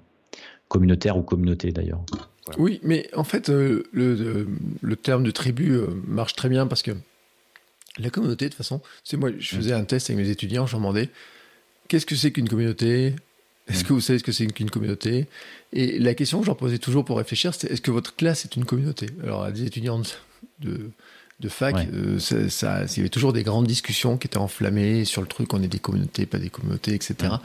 Et euh, beaucoup avaient une vision un peu idyllique, en fait, de dire oui, on est une communauté, on se serre les coudes, et puis euh, tu te rends compte qu'en fait, ils n'ont pas l'objectif commun, parce qu'une communauté, c'est quand même des gens qui sont animés par un objectif commun qui est, qui est plus fort hein, que, l'individu. C'est quand tu disais construire un monde meilleur, à son sens. Hein, mm. c'est, ça le sens d'une communauté aussi. Ouais, exactement. Alors pour le coup, j'essaie de retrouver le. J'ai un schéma sur la communauté. Euh, qui était un des derniers schémas qui a été validé, donc sur le fil, mais j'essaie de le retrouver, il est page 236, mais peut-être que si tu as la version numérique. En fait, c'est euh, comment dire, le, le, en fait, pour moi, l'idée, c'est que tu pars de ton client. Ton client, lui, en fait, va se regrouper au sein d'une tribu qui, en fait, parle, qui, qui a les mêmes codes, qui, qui, parle le même langage, qui a la même volonté. Et cette tribu, ensuite, va euh, se regrouper avec d'autres tribus. Euh, et, et, pour le coup, je, je, je... Et, et, ensuite, c'est ces tribus ensemble qui vont constituer la société au sens large. Mm. Et, l'idée de, cette société, c'est aussi d'avoir un, objectif commun. Et l'objectif commun, c'est du, du mieux vivre ensemble, quoi. Tu vois, si, si effectivement t'es pas dans le dans le mieux vivre ensemble, ben en fait tout se délite, tout s'éclate. Et, en fait, la grosse différence, à mon sens, aujourd'hui, et c'est aussi pour ça que j'ai pas utilisé le terme communauté, c'est que certains vont utiliser le mot communauté pour être euh, cette communauté contre cette communauté tu vois, euh, parce qu'il y a, y y a la, peut vite dériver vers quelque chose de communautaire, de, de, vers le communautarisme. Alors que la tribu, tu vois, il y a quelque chose de beaucoup plus léger. Euh, il y a un petit côté euh, Playmobil euh, sympa, tu vois, que j'aimais bien. Voilà, c'est pour ça que je parle plutôt de tribu. Et je pense qu'effectivement, il faut arriver à trouver sa tribu. Il faut arriver à trouver sa tribu. Déjà parce que tu te sens mieux, parce que tu as, as, des gens qui sont comme toi, avec qui tu peux discuter plus facilement. Euh, et ensuite, t'as pas besoin de te forcer, t'as pas besoin de te forcer à vendre, t'as pas besoin de te forcer à être quelqu'un d'autre, parce qu'en fait, en étant toi-même, les gens t'acceptent, quoi, tu vois. Mm. Donc, euh, donc finalement, euh, ouais, je, pense que le mot tribu, à mon avis, est un peu plus fort que que, que l'aspect euh, communauté. Et puis l'aspect communauté, en fait, il n'y a pas forcément cette idée de rite, il n'y a pas cette idée de code, il n'y a pas cette idée non plus de d'avoir un langage commun. Mm. alors que dans la tribu, il y a justement, enfin, la tribu, ça vient du, de la notion du marketing tribal, quoi. Tu vois, Harley Davidson, par exemple, c'est c'est une marque qui, qui est basée uniquement sur le marketing tribal. Tu vois, c'est que les mecs, ils ont des ils ont un logo, ils affichent leur logo, ils ont des signes, ils ont des gestes. Quand ils se croisent, euh, ils ont des conventions dans lesquelles ils se retrouvent. Tu vois, tu, roules en Harley, mais tu roules pas avec une japonaise. Enfin, tu vois, c'est vraiment euh, très codé. Et, en fait, la, marque s'est développée de cette manière. Donc, à partir du moment où tu parles de marque, euh, où tu imprimes quelque chose, tu imprimes ta marque sur le monde, bah forcément, tu parles de, de tribu et pas de communauté, quoi. Voilà. C'est euh, vrai que dans les communautés, enfin dans les tribus, tu as aussi les signes de reconnaissance quand tu sais que euh, tu en fais partie parce que tu es capable de reconnaître le signe. Alors c'est sûr, après, euh, euh, Harley, bon, tu peux dire, tu, tu reconnais à peu près hein, quelqu'un qui a Harley, tu, tu, reconnais à plein, à plein d'éléments, mais il y a des communautés qui sont, et des tribus qui sont beaucoup plus discrètes, j'ai envie de dire, mm. dans les signes de mm. reconnaissance, etc., qui peuvent passer par, par des mots, par des choses que tu faire, que tu fais pas, etc. Euh, moi, tu sais, j'étais longtemps supporter de foot, et euh, mm. c'est, qui sont très critiqués, les ultras, etc. Et pourtant, j'ai des tribus c'est vraiment des sens de tribu, tu sais, avec des reconnaissances, etc. Alors qui, bien sûr, après, t'as le côté tribu, un peu bataille, tu sais, bagarre, etc., qui peuvent se jouer. Euh, moi, j'ai des, des, images de matchs. Le premier match, j'ai dit, mais c'est pas possible, donc je me suis embarqué dans ce truc-là, mais ouais. t'as des, as des reconnaissances, et tu sais, quand tu parles de ça, etc., c'est un élément qui est, qui est, qui est un vrai marqueur, en fait, qui est un, tu dis, ah oui, tu te rappelles de ça, t'as vécu ça, tu sais exactement des petits signes, etc. Mm. Et c'est vrai qu'après, euh, on, s'en rend pas compte, mais dans le langage, dans ce qu'on construit, etc. Moi, je le vois par exemple autour de km 42 avec le Hamsters Running Club. Il y a des choses, je n'ai pas besoin d'expliquer. Quelqu'un qui est dans la communauté, il, le comprend en fait. Il comprend, ouais. Et quelqu'un qui ne pas, ouais. il, ne sait pas de quoi je parle. Ouais. et en fait, ça me va bien. Mmh, oui, exactement. Et c'est là où tu, poses le curseur de l'ouverture de ta communauté ou pas. Et en fait, par exemple, j'aurais pu utiliser, euh, tu vois, plein de fois le mot marketing euh, qui aurait pu fermer la communauté ou euh, de parler de, choses très complexes avec des, mots anglais ou des mots qu'on aime bien créer, tu vois, dans ce milieu du marketing et de la com. Et moi, j'ai choisi au contraire d'aller vers quelque chose de très simple pour ouvrir la discussion, pour ouvrir en disant ça c'est accessible. Soit tu, toi tu peux rentrer, viens, tu vois. Et, et, et après il y a aussi, euh, euh, tu parlais de, de rites, tu parlais aussi de, de, de, de, symboles. Forcément la marque, la marque est un symbole, tu mm. vois. Aujourd'hui euh, c'est un truc qui est d'ailleurs dramatique, mais tu leur, tu montres aux enfants des logos, ils peuvent te dire de quelle marque il s'agit. Tu leur montres des essences d'arbres, ils en sont incapables, tu vois, ou des, ou des, ou des, ou des oiseaux, ils sont incapables de reconnaître un un, oiseau d'un autre, quoi, tu vois. Bon, ça c'est un autre, ça c'est un autre débat, mais mais en fait, ce que je veux dire, c'est qu'il y a effectivement euh, des symboles très forts. Et d'ailleurs, McDonald's s'était fait connaître euh, de cette manière, puisqu'en fait, ils s'installaient, ils installaient des, euh, ils installaient leur restaurant avec des, des, des, des, jeux pour les enfants dans des quartiers pauvres dans lesquels ils avaient absolument pas d'endroit pour jouer. Donc en fait, les mômes reconnaissaient le symbole du M justement parce qu'ils savaient qu'ils allaient jouer. Et enfin, c'était pas pour aller manger des burgers, c'était juste parce qu'ils savaient qu'ils pouvaient aller jouer de manière tranquille. Et en fait, ces symboles permettent de se reconnaître. Et tu cites le foot, tu vois, là, le, le, week-end dernier, il y avait un derby euh, dans le Nord, puisque moi je suis originaire du Nord, entre Lille et Lens. Et ben en fait, c'est aussi alors, c'est ce, ce, qui, moi, je, comment dire, j'aime un peu moins euh, cette rivalité, mais en même temps, c'est ce qui fait aussi euh, la reconnaissance du groupe. C'est aussi ce qui va forger quelque chose entre les membres d'une même euh, d'une même euh, d'une même communauté, d'une même tribu. Euh, après, le, le, le, la, c'est aussi d'ailleurs ce qu'on utilise hein, en, en, storytelling ou en copywriting, ça va être le, bad guy, quoi, le, mm. vilain, le méchant. Euh, ce que Steve Jobs faisait très bien d'ailleurs dans ses présentations, dans ses keynotes, c'est qu'il avait toujours le, méchant ou le truc, tu vois, qui contre lequel il combattait. Et à partir du moment où effectivement tu, combats contre quelque chose, et eh ben en fait tu vas créer euh, des, des, des, des, fans euh, pour ta marque, pour ton projet. Tu vois, je pense à, notamment à la guerre entre Apple et Samsung. Je pense notamment à la guerre entre euh, Burger King et, McDo. Tu vois, typiquement, ce sont des marques qui ont joué sur ces codes de, de, du, du, marketing tribal, quoi. Tu vois. Mais, mais c'est vrai, parce qu'en plus, c'est intéressant, ces histoires de, de bagarres. Moi, j'ai fait des, des, cours complets sur, euh, sur la communication, Burger King, McDo, mmh. l'un qui attaque mmh. l'autre, l'autre qui se mmh. défend et de manière euh, magique, etc. Mais en fait, on en trouve plein, plein, plein, plein, plein de, de ces marques, de ces, de ces signes, de ces reconnaissances, mais y compris si euh, les gens ils regardaient un petit peu le luxe, ils verraient qu'il y a des symboles très marqués dans le luxe qui sont vraiment des où on est dans la tribu. Hein. C'est pour ça que la tribu c'est pas réservé au, au, bas, c'est vraiment quelque chose de global. Ouais. Alors c'est marrant parce que j'ai un, un, enfin c'est pas un chapitre, mais en tout cas j'ai une analyse justement du marketing du, du, luxe et la façon dont eux ils utilisent les codes et, et, et dont on peut s'inspirer tu vois, en tant que, en tant que marque, euh, pour effectivement utiliser les, les, les codes du, de l'industrie du luxe, qui elle, pour le coup, ne connaît pas la crise pendant, mm. tu vois, toute cette période un peu, un peu bizarre là. Euh, eux, ils ont pas de, ils ont pas de difficultés.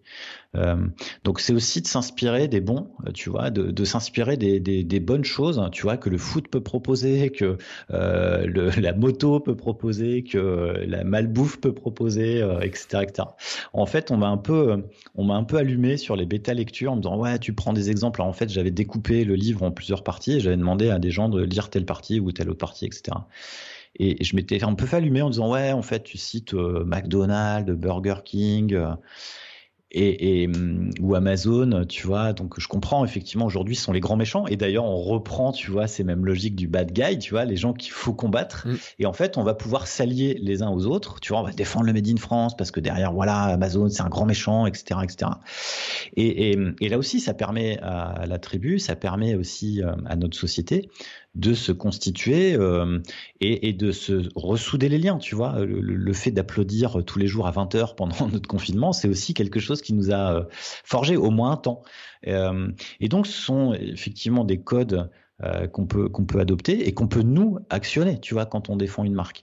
Et en fait, qu'on va distiller petit à petit euh, à notre communauté euh, ou à nos fans, à nos ambassadeurs qui vont eux jouer jouer les codes. Et en fait, la différence aussi entre une communauté et, et en fait ce qu'on peut déterminer, c'est qu'une une vraie communauté tu dois la laisser s'exprimer. C'est-à-dire qu'en fait, si toi tu es le seul à l'amener, la, euh, c'est pas vraiment une communauté. Une communauté, c'est un endroit où les gens peuvent se parler les uns avec les autres. Tu vois? Et, et c'est intéressant parce que euh, je regardais ta, ta bibliographie. Et, euh, mmh. Alors, il y a un truc qui est, qui est, sympa dans ta bibliographie, là, je viens de la survoler en, en vitesse. Mmh. Euh, c'est que tu expliques pourquoi tu recommandes tel livre. Et mmh. c'est intéressant de, de, le faire, de, de, de l'indiquer. Et cette histoire de, de, de communauté, euh, d'histoire de, qu'on doit laisser s'exprimer. Euh, J'avais lu un livre il y a très longtemps et j'ai perdu le nom, mais un jour je le retrouverai. Euh, et avait une expression qui était de dire euh, faut, faut tendre le micro aux gens en fait. C'est-à-dire qu'il faut laisser circuler le micro dans la salle. Ouais.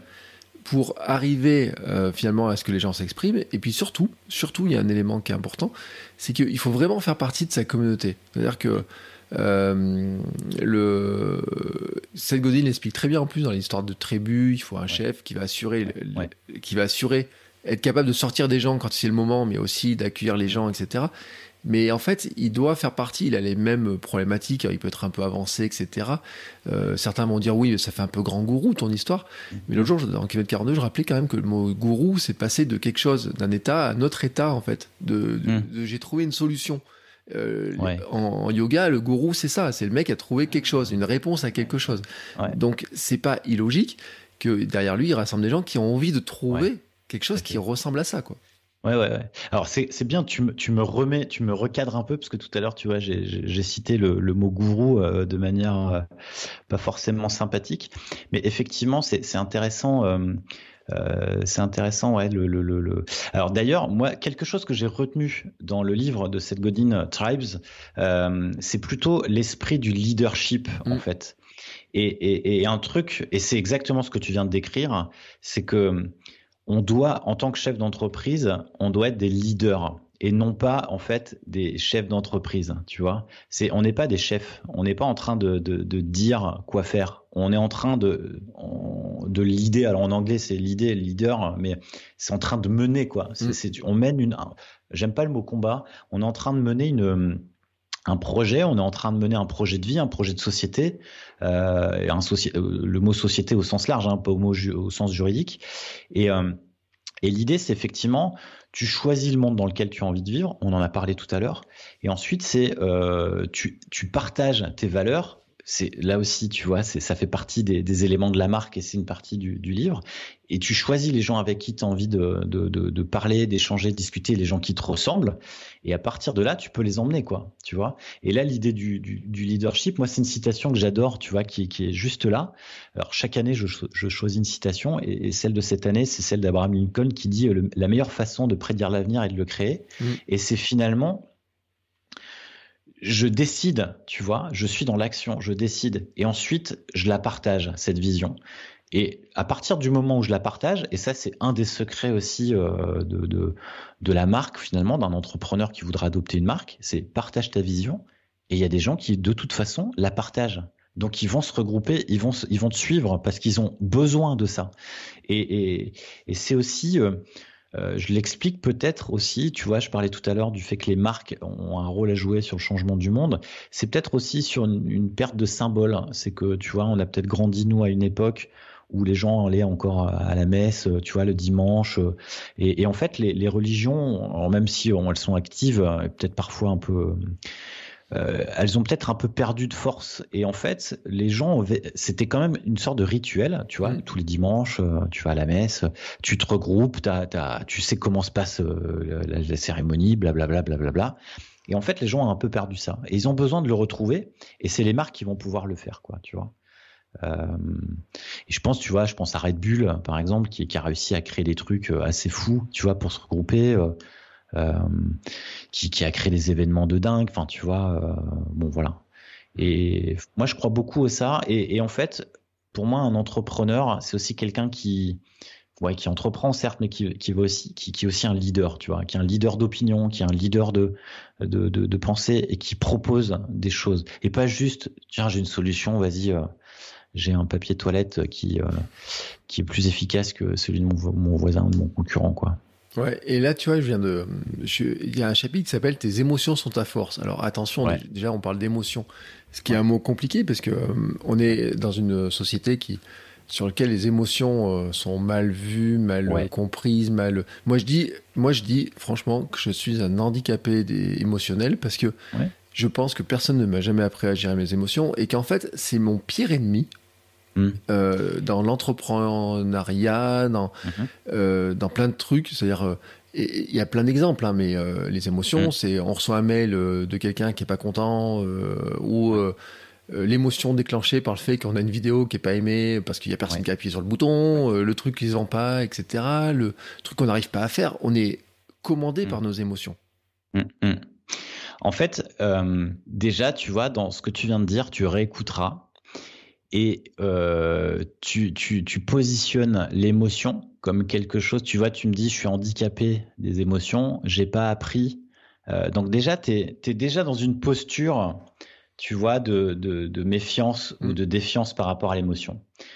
Donc déjà, juste de changer ton regard par rapport à ça et te dire, ok, j'ai pas été formé, on m'a pas donné les clés mais aujourd'hui, c'est pas forcément euh, acquis, tu vois. Je peux changer, je peux arriver à entendre ces émotions. Ça me demande un travail, mais comme tout, tu vois, comme de je, réussir un tiramisu, tu vois, ça demande un peu de travail. Et ben en fait, les émotions, c'est exactement la même chose. Ça va demander un peu de travail. Et en fait, c'est effectivement au début, bah, tu sais pas trop la reconnaître. Est-ce que c'est de la colère, est-ce que c'est de la peur? Bon, je sais pas trop. Mais bon, en même temps, déjà, tu as, réussi à situer que tu étais un petit peu vénère, quoi. Tu vois, donc c'est déjà pas mal. Et ensuite, c'est encore une fois, c'est une façon de se connaître soi, tu vois. Donc après, il y a aussi des professionnels qui sont pour pour t'aider euh, sur la, reconnaissance de ces émotions. Puis c'est aussi pourquoi pas de les noter, tu vois, de se dire ah tiens, là, je là, tu vois, par exemple aujourd'hui. Euh, ça a été euh, super compliqué pour moi euh, toutes ces émotions tu vois. C'est de la joie euh, genre euh, le, livre qui est qui, qui, qui est en rupture à la Fnac donc là c'est la déception j'ai pas de nouvelles de machin et puis d'un seul coup j'ai j'ai plein de commandes qui tombent tu vois j'en ai rien j'ai rien pendant deux heures et puis là d'un seul coup tu vois j'en ai 18 qui tombent sur les 10 minutes enfin.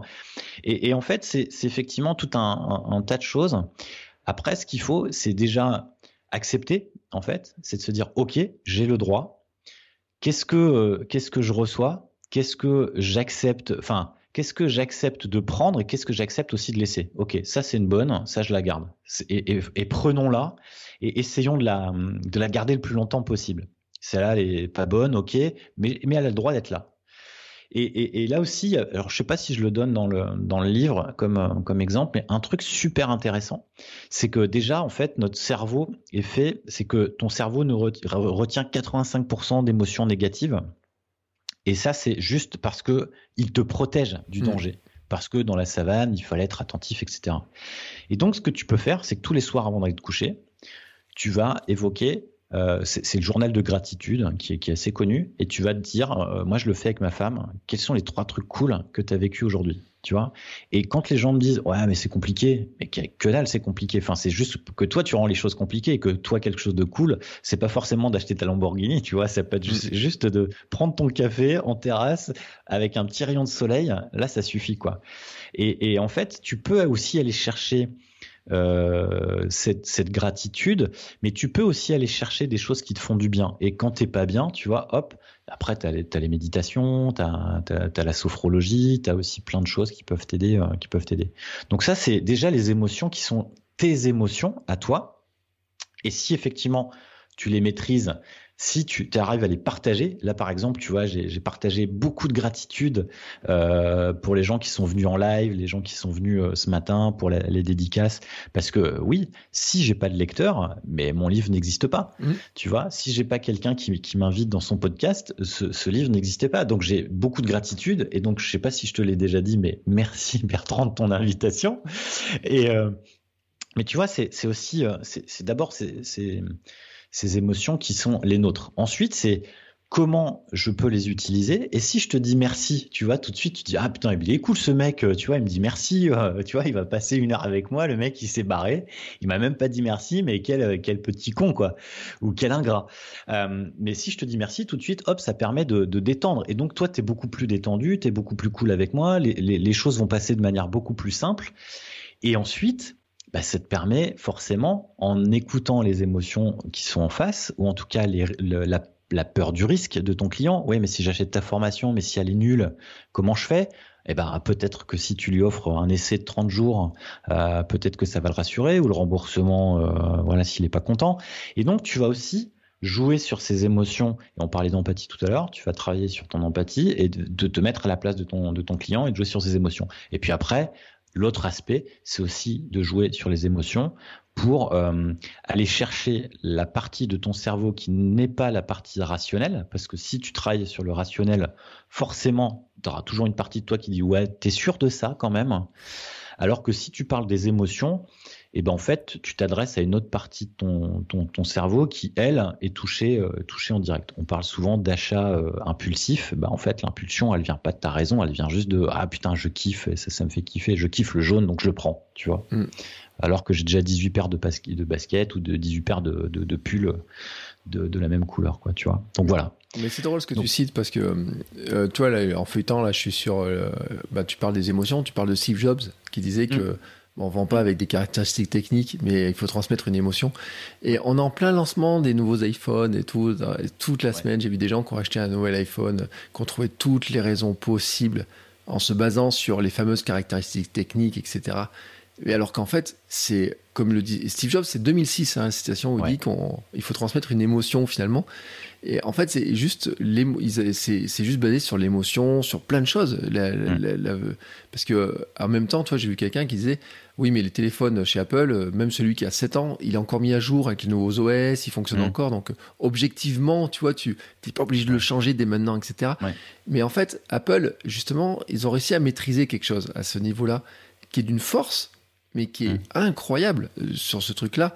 Et bien sûr, on disait beaucoup avec les keynotes, etc., les fameuses euh, nouveautés qu'annonçait Steve Jobs. Mais en fait, on se rend pas compte, c'est que c'est l'ensemble de leur communication, de la marque, qui est juste porté par une émotion et par aussi cette notion de tribu, qui est quand même extrêmement forte. Et aussi, quelque chose qui, que je trouve qui est intéressant chez eux, c'est la transformation, qui a toujours été de transformer quelque chose. C'est on te permettait de devenir créatif, on te permet de devenir photographe, on te permet de devenir musicien, de quelqu'un qui, qui peut plus appeler ses amis ou qui peut faire des choses, partager.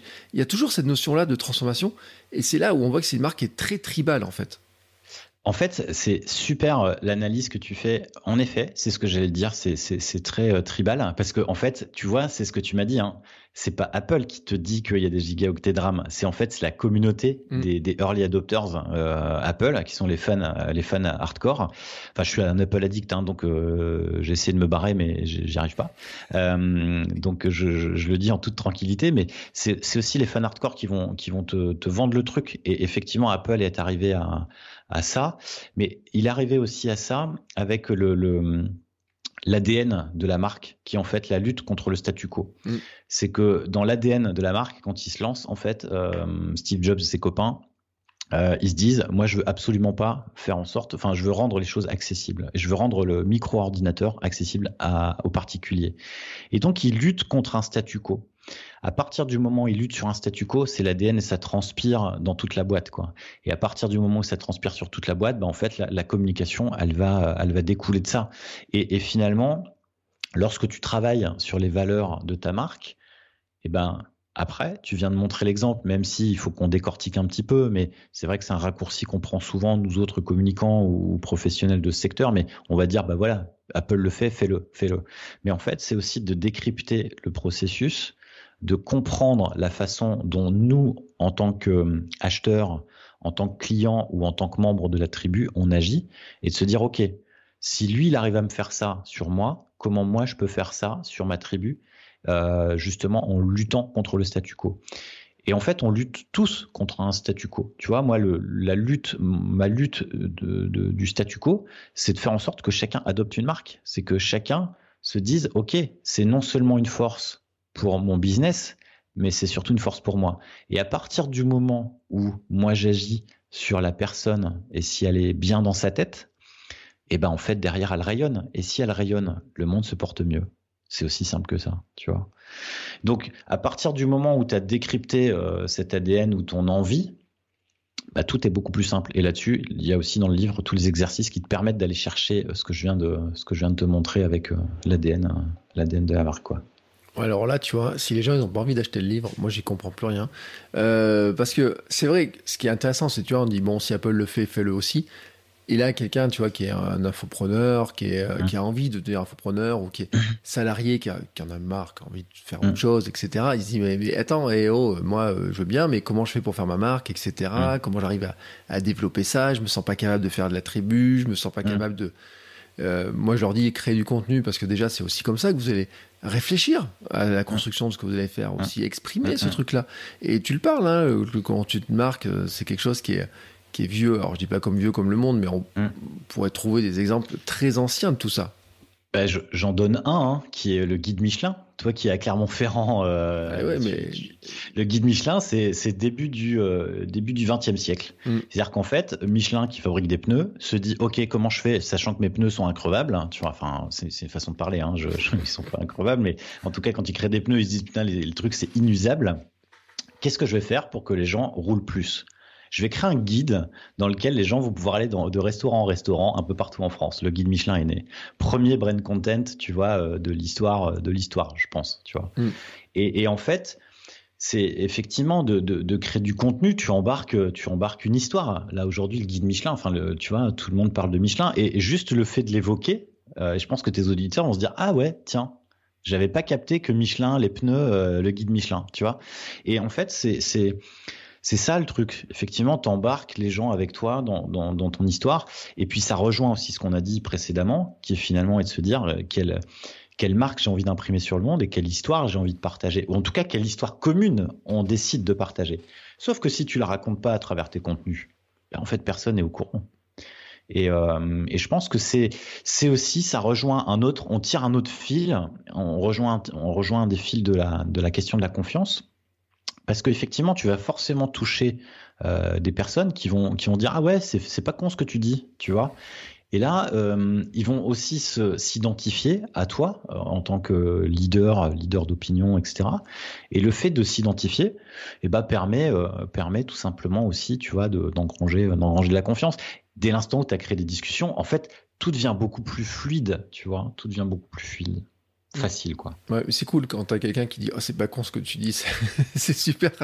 Non mais j'en parlais hier avec euh, en fait euh, là on enregistre le 21 mais demain matin je diffuse l'épisode de Kilomètre 42 avec euh, Lucille Woodward et on disait que on reçoit souvent des messages, moi je vois sur des gens qui font une course, qui n'ont jamais fait une course, qui ou même en ce moment je cours pieds nus donc il y a des gens qui se mettent à courir pieds nus aussi parce qu'ils disent bah tiens il arrive à le faire je vais le faire. Euh, il a couru un marathon je vais courir un marathon etc et euh, je lui disais l'autre jour j'ai reçu un message de quelqu'un qui me dit grâce à toi je suis devenu champion du monde de mon monde comme euh, comme tu nous pousses à le faire. Ouais, et je lui disais à Lucille Woodward je dis tu dois en avoir des centaines etc et tout. Et Lucille Woodward pour ceux qui la connaissent pas elle est dans le coaching depuis 10 ans et elle a 500 000 abonnés je crois sur YouTube etc donc on peut imaginer la masse de, de, de, de messages qu'elle a là-dedans mais c'est vrai que elle a construit quelque chose. Et on parlait quand on disait, elle est pas sur une marque, tu sais, où elle en fout plein la vue, où elle a une grosse mmh, mmh. bagnole, où elle est. En fait, elle a des valeurs. Elle me dit même, oh, moi je roule dans une Toyota pourrie, euh, j'ai pas une grande mmh. maison parce qu'elle est en région parisienne. Enfin, il y a plein de trucs, etc.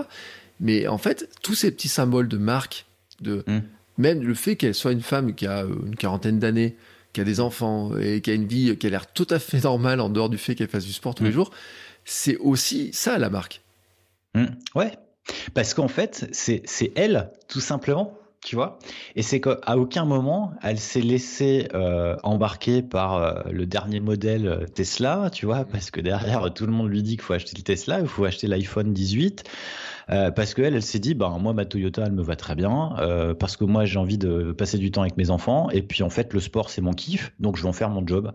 Et puis derrière, en fait, elle a posé ses valeurs, et c'est son, c'est sa ligne son étoile du Nord, tu vois, c'est sa ligne, son fil d'Ariane, et elle suit, elle suit son truc. Et en fait, ce qui est toujours un peu euh, difficile euh, quand on parle de marque, c'est que forcément on sent une forme de pression ou en tout cas une forme de difficulté.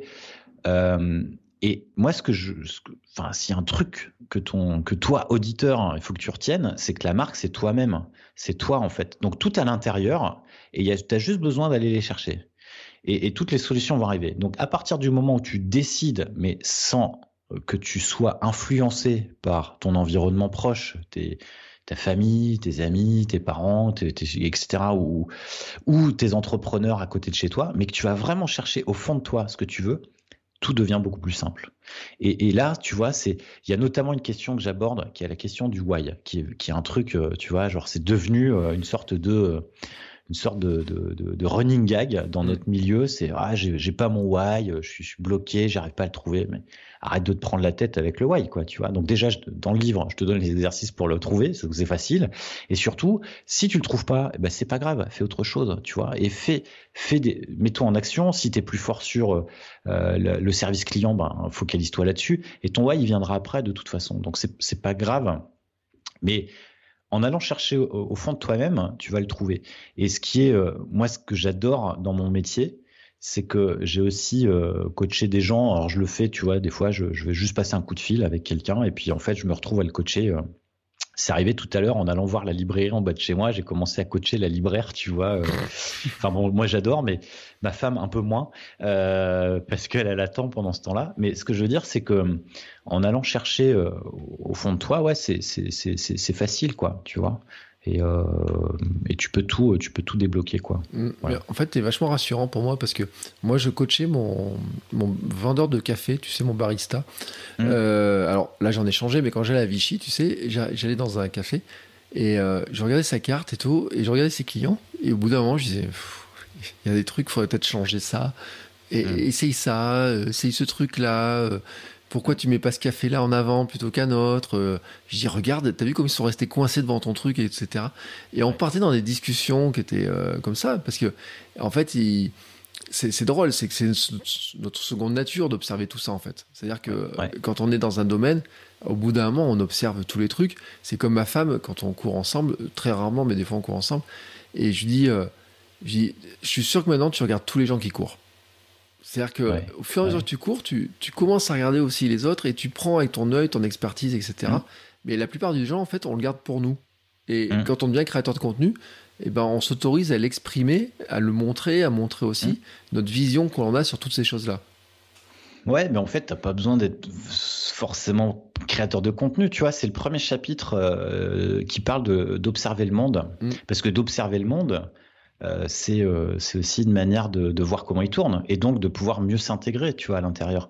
Et après, c'est créateur de contenu ou pas, mais en fait, on est tous des créateurs de contenu. Tu vois, t'es t'es t'es en oui, t'es es à l'apéro avec tes potes, tu as raconté une blague, tu es un créateur de contenu, quoi. Tu vois, tu tu vas créer une connexion, tu tu tu vas demander, tu rentres dans une soirée, tu connais personne, tu vas dire ok, comment tu t'appelles, euh, tu viens d'où? Voilà, icebreaker, pouf.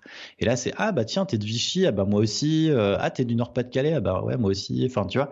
Et en fait, c'est vraiment euh, notre nature de d'échanger, de partager des choses. Donc il faut aussi se, se libérer de ça et, et, et, ne pas se juger trop sévèrement par rapport au fait de tu vois, de se dire ouais c'est peut-être pas terrible et peut-être tout, tout le monde s'en fout. Moi j'ai quand enfin c'est toujours, c'est la même rengaine à chaque fois avec mes clients. C'est OK, on va faire un premier truc. Déjà, tu vas dire sur LinkedIn que tu viens de lancer ta boîte. Tu vois, déjà, première chose.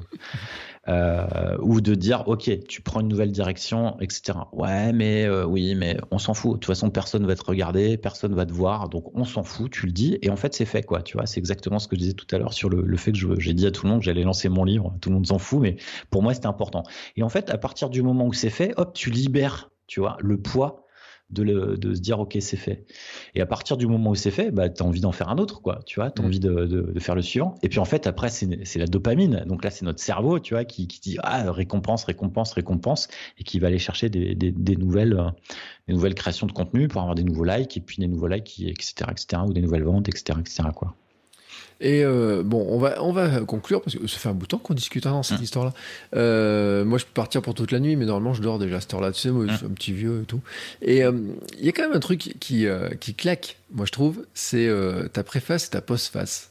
Les, les auteurs, alors surtout la préface, ouais. franchement, quand tu prends la couverture, moi, quand j'ai vu la couverture, j'ai dit, attends, attends, j'ai dit, je, je Anne-Sophie Pic qui fait la préface, j'ai dit quand même, ça, ça, ça pose un peu, tu vois. Enfin, yeah, merci. Merci. Écoute, pourquoi tu. Qu'est-ce qui fait que ça, ça claque, selon toi? Bah, en fait, euh, Anne-Sophie Pic, elle a, moi je trouve qu'il y a le prestige déjà de la cuisine et de, mm. de la cap, de, de ce qu'elle fait. Mais en fait, c'est une entrepreneuse qui est, Mm. Je sais pas combien elle a de projets dans, dans ces trucs, etc. Moi, j'avais euh, j'avais travaillé, enfin, j'avais été pris comme euh, influenceur entre guillemets sur une marque dans laquelle elle avait collaboré, mais qui n'a pas marché et tout, qui était un, c'était ah. l'espresso de la cuisine là. Ouais. Et euh, un truc comme ça. C'était pas Cookéo, j'ai plus le nom. Mais je vois, je vois, je vois tout à fait. C'était exceptionnel ça. Ouais. Ouais, c'était un truc. Alors, c'était incroyable. Ils avaient mis en place un système hallucinant de, de frais, etc. Les plats étaient super bons, mais par contre, ça revenait super cher, etc. Ça, ça a pas percé. Mm. Et, euh, et c'est vrai que sur le, moi, Anne-Sophie Pic, quand on le regarde, c'est quelqu'un qui a à la fois la précision, mais qui elle a des nombre de projets, je sais pas combien elle a de projets, etc. Et d'un autre côté, c'est vrai que le comment dire, moi quand tu vois, je vois ce nom comme ça, je me dis tiens, ça change, tu sais, parce que d'habitude tu as des entrepreneurs, le mec a lancé une boîte, une start-up à la con ou je sais pas quoi. Euh, tu veux mettre Xavier Niel euh, en préface et ça claque et t'es content. Bah oui, mais tu sais, euh, Olivier Roland, il met Xavier Niel comme truc et dit, mais ça aussi, je veux dire que c'est un signe aussi de, de marque. Eh ben écoute, merci, euh, merci de le souligner. Ça me fait vraiment plaisir, ça me fait chaud au cœur. Et, et, et en fait, le, le, le, le nom d'Anne-Sophie est pareil. Euh, sur la préface, j'avais imaginé d'autres choses. Euh, enfin, je savais pas trop, tu vois. J'attendais que mon éditeur me propose quelqu'un de, de, de, rutilant, tu vois. Et en fait, j'ai vite compris que c'était à moi de trouver et de demander à quelqu'un de m'écrire la préface, donc je, je l'ai fait. Mais, mais au-delà de ça, en fait, il y a plusieurs éléments. Déjà, un, euh, c'est une femme. Et, et, et, je pense que on met pas assez en avant le, le, les, femmes entrepreneurs. Et en fait, moi, 90% euh, quasiment de mes clients sont des clientes, sont des championnes. Donc, tu vois, c'était déjà un premier, euh, un premier clin d'œil, un premier clin d'œil. Le deuxième, c'est aussi un clin d'œil qui est très territorial, puisqu'en fait, Anne-Sophie est à Valence, moi aussi. On est très attaché, on est très attaché. Alors, je, je parle d'Anne-Sophie, mais il y a aussi son mari, David, David Sinapian. Donc, on est très attaché à notre territoire. Il y a aussi ce que je viens de dire, tu vois, je viens de citer son mari, et en fait, elle, elle et lui, en fait, comme moi et ma femme, travaillent en couple. Donc, tu vois, il y a aussi un nouveau, euh, tu vois, un nouveau point de comparaison. Mm. En tout cas, quel, moi, Anne-Sophie et, David sont, sont, deux personnes qui me qui me, comment dire, qui me, qui me motivent, euh, qui sont une sorte de mentor, tu vois, euh, de mentor, sans, qu'on soit, sans que je les sollicite tout le temps, tu vois, je les sollicite jamais d'ailleurs, mais, mais ils m'inspirent. Et ensuite, il y, avait quelque chose qui pour moi était primordial dans l'esprit du livre, c'est que tu peux faire des choses simples c'est-à-dire qu'en gros, la cuisine, c'est quoi? C'est des ingrédients que tu peux trouver euh, euh, chez ton primeur. Enfin, tu vois, c'est rien de plus, quoi. Et par contre, elle arrive à le sublimer. Et en fait, la marque, c'est exactement ça. Tu prends des ingrédients simples, moi, mes valeurs, mon identité, euh, les gens à qui j'ai envie de m'adresser, ma proposition de valeur, tout ça. Tu prends tous ces éléments et la marque va venir les sublimer. C'est exactement ce qu'elle fait. Et enfin, il y avait aussi la question de, de l'artisan, tu vois, mm. euh, quelque chose qui, elle fait bien. Donc oui, c'est une marque qui est connue internationalement, mais c'est ça reste de l'artisanat. L'artisanat au sens noble, tu vois, au sens où euh, j'ai euh, j'ai envie de faire les choses bien. Et c'est clair que dans la gastronomie, c'est nickel, c'est carré. On parle d'une brigade, tu vois, c'est presque l'armée, quoi, tu vois. Et, et, j'aime bien l'idée de, de, travailler l'équipe, la brigade en cuisine. Puis bon, après, je suis aussi super gourmand, euh, donc forcément, voilà, c'est un petit peu, c'était, enfin, c'était évident et, et c'est cool parce qu'ils ont accepté euh, super facilement. Euh, Anne-Sophie et David. Et puis je suis super fier, euh, je suis super fier. Et c'est vrai que ça interroge beaucoup. Et ça, bah, c'est peut-être un peu le deuxième effet qui se coule que je que, que je, je, vais chercher. Alors je me fais d'abord plaisir, mais il y a aussi une vraie volonté. Une, euh, je leur ai fait une sorte de, de lettre de motivation, mmh. tu vois, pour leur dire bah voilà pourquoi, voilà pourquoi, voilà pourquoi. Et, euh, et je pas forcément eu besoin de, de, de, de, défendre beaucoup le truc. Et puis en fait, on a aussi l'occasion, je le raconte en introduction, euh, enfin, elle raconte en introduction comment on s'est rencontrés aussi euh, et comment on a travaillé pour eux. Donc, euh, donc voilà, c'était chouette, quoi. Et ouais, et puis en fait, j'ai aussi envie de dire, tu vois, que, que tu peux être enfin je veux pas dire que tu t'es personne parce que elle est, quelqu'un mais en fait elle vient pas de ce métier tu vois elle a fait une école de commerce mm. et, et, comme beaucoup elle a switché un moment tu vois hop elle a décidé et en fait enfin rien ne, la prédisposait, si, ce n'est ses gènes, tu vois, mais en même temps, enfin, je veux dire, dans tes gènes, tu n'as pas des gènes de, de, d'entrepreneur ou des gènes de euh, cordonnier ou des gènes de je sais pas quoi. Donc derrière, elle a, appris. Et, en fait, c'est aussi pour moi un exemple pour tous ces lecteurs qui vont se lancer ou pour ceux qui, tu vois, qui sont en train de galérer, qui sont sur un palier, de se dire en fait, c'est possible, quoi, tu vois. C'était vraiment aussi le message, euh, le message. Bref, il y avait tout ça. Ouais.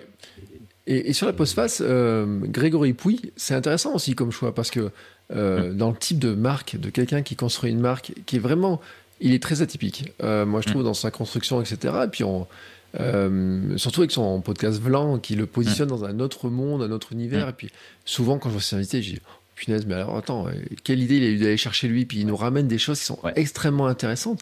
Ça montre aussi que c'est en évolution perpétuelle parce que enfin, quand on regarde le Greg from Paris au départ, qui parle de marketing, et le Grégory Pouy, euh, qui son livre et l'écologie, etc., il est sur des notions qui sont totalement différentes, et, et pourtant, ça reste lui, quoi. Ouais. En fait, c'est exactement pour les raisons que tu viens d'évoquer. C'est-à-dire que Grégory Pouy, en fait, au départ, moi, je le choisis pour, pour deux choses, mais surtout pour finir le, le, livre, j'allais dire le film, mais pour finir le livre avec cette idée de, en fait, son, son livre, L'insoutenable paradis, est pour moi la suite logique de mon livre. C'est-à-dire qu'en fait, quand tu termines, tu as, envie d'aller, euh, enfin, tu vois, j'avais envie d'ouvrir. Mm. vers autre chose. J'en parle un peu, tu vois, sur l'impact environnemental, sur l'impact que tu as sur la société, etc. Mais lui, il le fait super bien. Et, en fait, j'avais envie finalement que ce soit la suite. Et pour moi, j'avais presque pas envie de faire de conclusion sur mon livre et de lui laisser la main en disant, bah, dis ce que tu dis d'habitude et ce sera une super conclusion. Et en fait, il y avait forcément, comme tu, peux le comprendre depuis qu'on se parle, il y a un deuxième effet. C'est effectivement, comme tu dis, son site La Mercatique, qui est la traduction du marketing en français. Et, en fait, son, son switch qui s'est passé chez lui. C'est-à-dire qu'en gros, il est passé d'une logique marketing où en gros on des choses à une logique de euh, je m'interroge sur euh, ce que je fais et sur mon impact sur les autres. Et en fait, c'est exactement le parcours que je propose dans le, dans, le bouquin, en fait. Tu vois, en tout cas, c'est pour moi une suite logique et c'est un parcours logique. Et après, en termes de marque, là aussi, il y a quelque chose d'hyper intéressant. Euh, et j'en parle. Alors, je sais pas si j'en parle dans le bouquin, mais j'en parle dans le dans une masterclass euh, que je fais euh, sur notamment dédié aux, aux, communicants et aux agences de aux agences de com. C'est comment lui, il est revenu dans le game euh, en rentrant de New York. parce que tout le monde l'avait oublié avec son, son, blog, et en fait, il revient avec le podcast. Mm. Et, et, en fait, il est vraiment dans une nouvelle logique. Et depuis, bah, le podcast a carrément, carrément explosé. Donc, c'est aussi une manière de dire, je me positionne moi en tant que marque. Enfin, aujourd'hui, il a réussi à se positionner sur différentes choses. Et puis, c'est aussi un entrepreneur multicasquette. Hein, tu vois, il a investi dans des, dans des structures, il est dans le podcast, il a, il a son blog, il fait des interventions. Et puis, il a, il a investi dans des boîtes, tu vois, euh, dans, différents domaines. Donc, ça aussi, je trouve ça intéressant. Euh, puis après, euh, c'est, moi j'ai la chance vraiment, tu vois, d'avoir choisi ces, ces, deux personnes qui m'inspirent, dont je suis fan, parce que pour moi c'est, tu vois, c'est cette relation, c'est ce niveau-là. Et, puis j'ai la, chance effectivement qu'ils ont accepté et j'ai pas eu besoin de chercher des remplaçants et ça c'était ça c'était cool, hein. ça c'était cool. Bon bah écoute, en tout cas c'était une chouette discussion. Euh, D'ailleurs, j'ai remarqué, toi qui aimes les doubles sens, enfin, double sens, je viens de voir le double sens de ta, ta couverture, c'est drôle, le réussir, euh, réussir une marque et le ancrant mm. qui est tout petit à côté, etc. Les, ouais. les, les, jeux de, de, de police, Merci. pour ceux qui auront ah. le bouquin, euh, verront tout à fait de quoi je parle. Parce en fait, au début, quand j'ai vu ton, ton livre, ta couverture me faisait penser, tu sais, des bouquins que j'avais sur les CSS, sur la gestion de, tu sais, des petits guides de je sais pas quoi. Ah ouais. Et puis, il y avait quelque chose qui m'interpellait, tu sais, dans, dans le truc, c'était l'équilibre global, tout. Je dis, mais attends, il y a des trucs qui sont pas alignés enfin, mm. qui sont bizarrement alignés, tu vois, dans ton truc. Et tout à l'heure, ça m'a fait tilt, je vois le réussir une marque, comme ça, ouais. et réussir en créant une marque, etc. Ces notions-là, comme ça. Et c'est vrai que quand on, moi, le, tu vois, je le feuilletais là, en, discutant, enfin, je feuilletais la version Kindle en même temps, tu vois, quand on discutait. Et, euh, enfin, il est atypique en tant que tel, tu vois, sur l'approche, etc. Parce que je pense qu'il y a plein de notions, de, de manières de voir les choses qui me semblent pas être abordées comme on a l'habitude pour ceux qui ont l'habitude des bouquins de business et compagnie, ouais. etc., qui sont pas abordés de la même manière. Et puis, tu vois, j'ai regardé ta bibliographie. Bon, dans ta bibliographie, je pense que j'ai quasiment tout lu, mmh. à part euh, Grégory Pouy, je suis désolé, je l'ai pas encore lu parce que mmh. euh, j'avais d'autres trucs à lire avant. Mmh. Euh, mais par exemple, tu vois, quand je vois Rework, que ouais. tu mets en référence, qui est un ouais. livre qui a 11 ans, disons déjà, euh, qui est qui est, qui, enfin, qui est enfin, j'ai envie de dire, rework sur le travail à distance, travail autrement, l'organisation, etc., sur les méthodes de travail. Quand on voit ce qu'on a vécu avec le Covid notamment, ouais. c'est incroyable. Ouais. Quand on regarde le, le, truc, de se dire que ce livre-là, et tout ce qu'ils ont fait, la réflexion, etc., apporte plein d'autres réflexions aussi sur l'organisation même, tu vois, le, ouais. euh, plein de choses. Et puis moi, je on en a parlé un petit peu avant d'enregistrer, de, je te disais, moi, j'ai vécu dans, dans, dans, dans les relations de boulot où j'avais pas des gens qui étaient euh, qui avaient envie qu'on se bouge pour eux, tu vois, la notion ouais. comme ça, etc. Et Rework, il, il, il, défend une valeur qui est vraiment euh, euh, humaine, etc., qui est vraiment impressionnante et qui date de 2010, donc qui ouais, est très ancien. Ouais, alors j'ai lu leur, le dernier qui s'appelle Remote, mmh. qui, qui, est moins, moins bien, mais sans doute aussi parce que c'est c'est pas le c'est pas le même délire. Moi, je en fait, je l'ai lu. Il m'a mis un. En fait, quand je t'ai dit, tu vois, nous on est passé en home office. Euh, tu vois, j'ai fait pivoter l'agence il y a six ans. Et on est passé en remote il y a six ans en home office, quoi. Et, euh, et en fait, ce livre m'a permis de me dire, ok, c'est possible. Mm. Euh, en tout cas, il a, il a validé, il a validé le choix de manière définitive. Et, et effectivement, la bibliographie, c'est pas un c'est effectivement une manière de découvrir. En fait, c'est difficile parce que la bibliographie, tu peux en mettre des tonnes, des mm. pages et des pages. Et en fait, moi, j'avais envie vraiment de la limiter à 10. Bon, j'en ai mis 12 parce que 21 et 12, voilà, tu vois, c'était euh, le chiffre 21 qui revenait.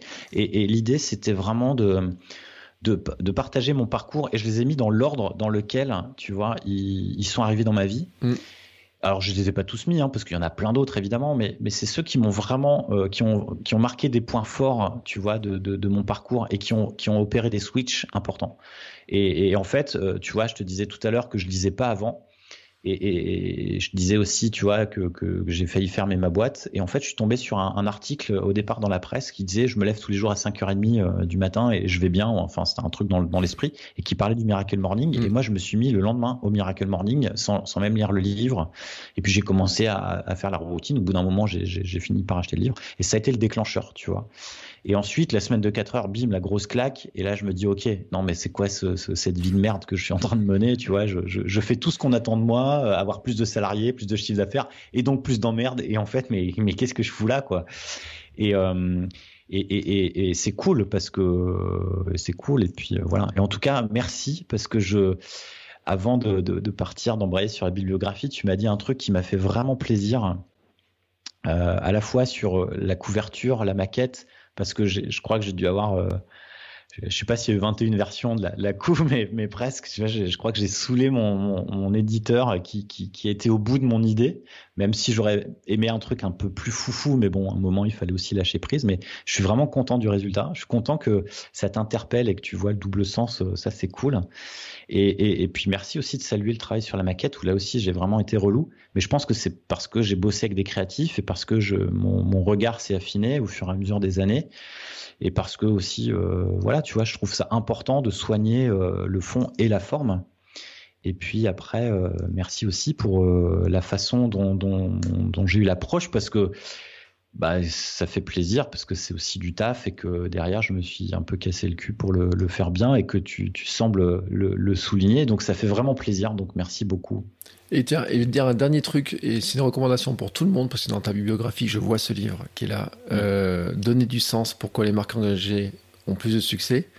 Mm. Euh, David, alors je sais même comment on le dit, Eyat, ou je sais pas comment, euh, qui est un livre que, alors, le parcours de ce gars-là, euh, mm. moi je trouve vraiment remarquable, et la maison d'édition, ses collections, les Do Books, euh, j'encourage tout le monde à jeter un œil dessus parce que, alors ils sont pas tous traduits, il y en a certains qui sont traduits chez Pyramide, ils en sortent beaucoup, etc. C'était en plus des petits formats qui travaillaient graphiquement en plus, qui sont, c'est, là où aussi c'est l'artisan parce que c'était l'artisan du jean et euh, il explique bien l'histoire de, de, de, de, la confection et finalement dans ce qu'il fait dans le livre et tout ce qu'ils ont monté autour, les ateliers, les, les, même les formations et tout.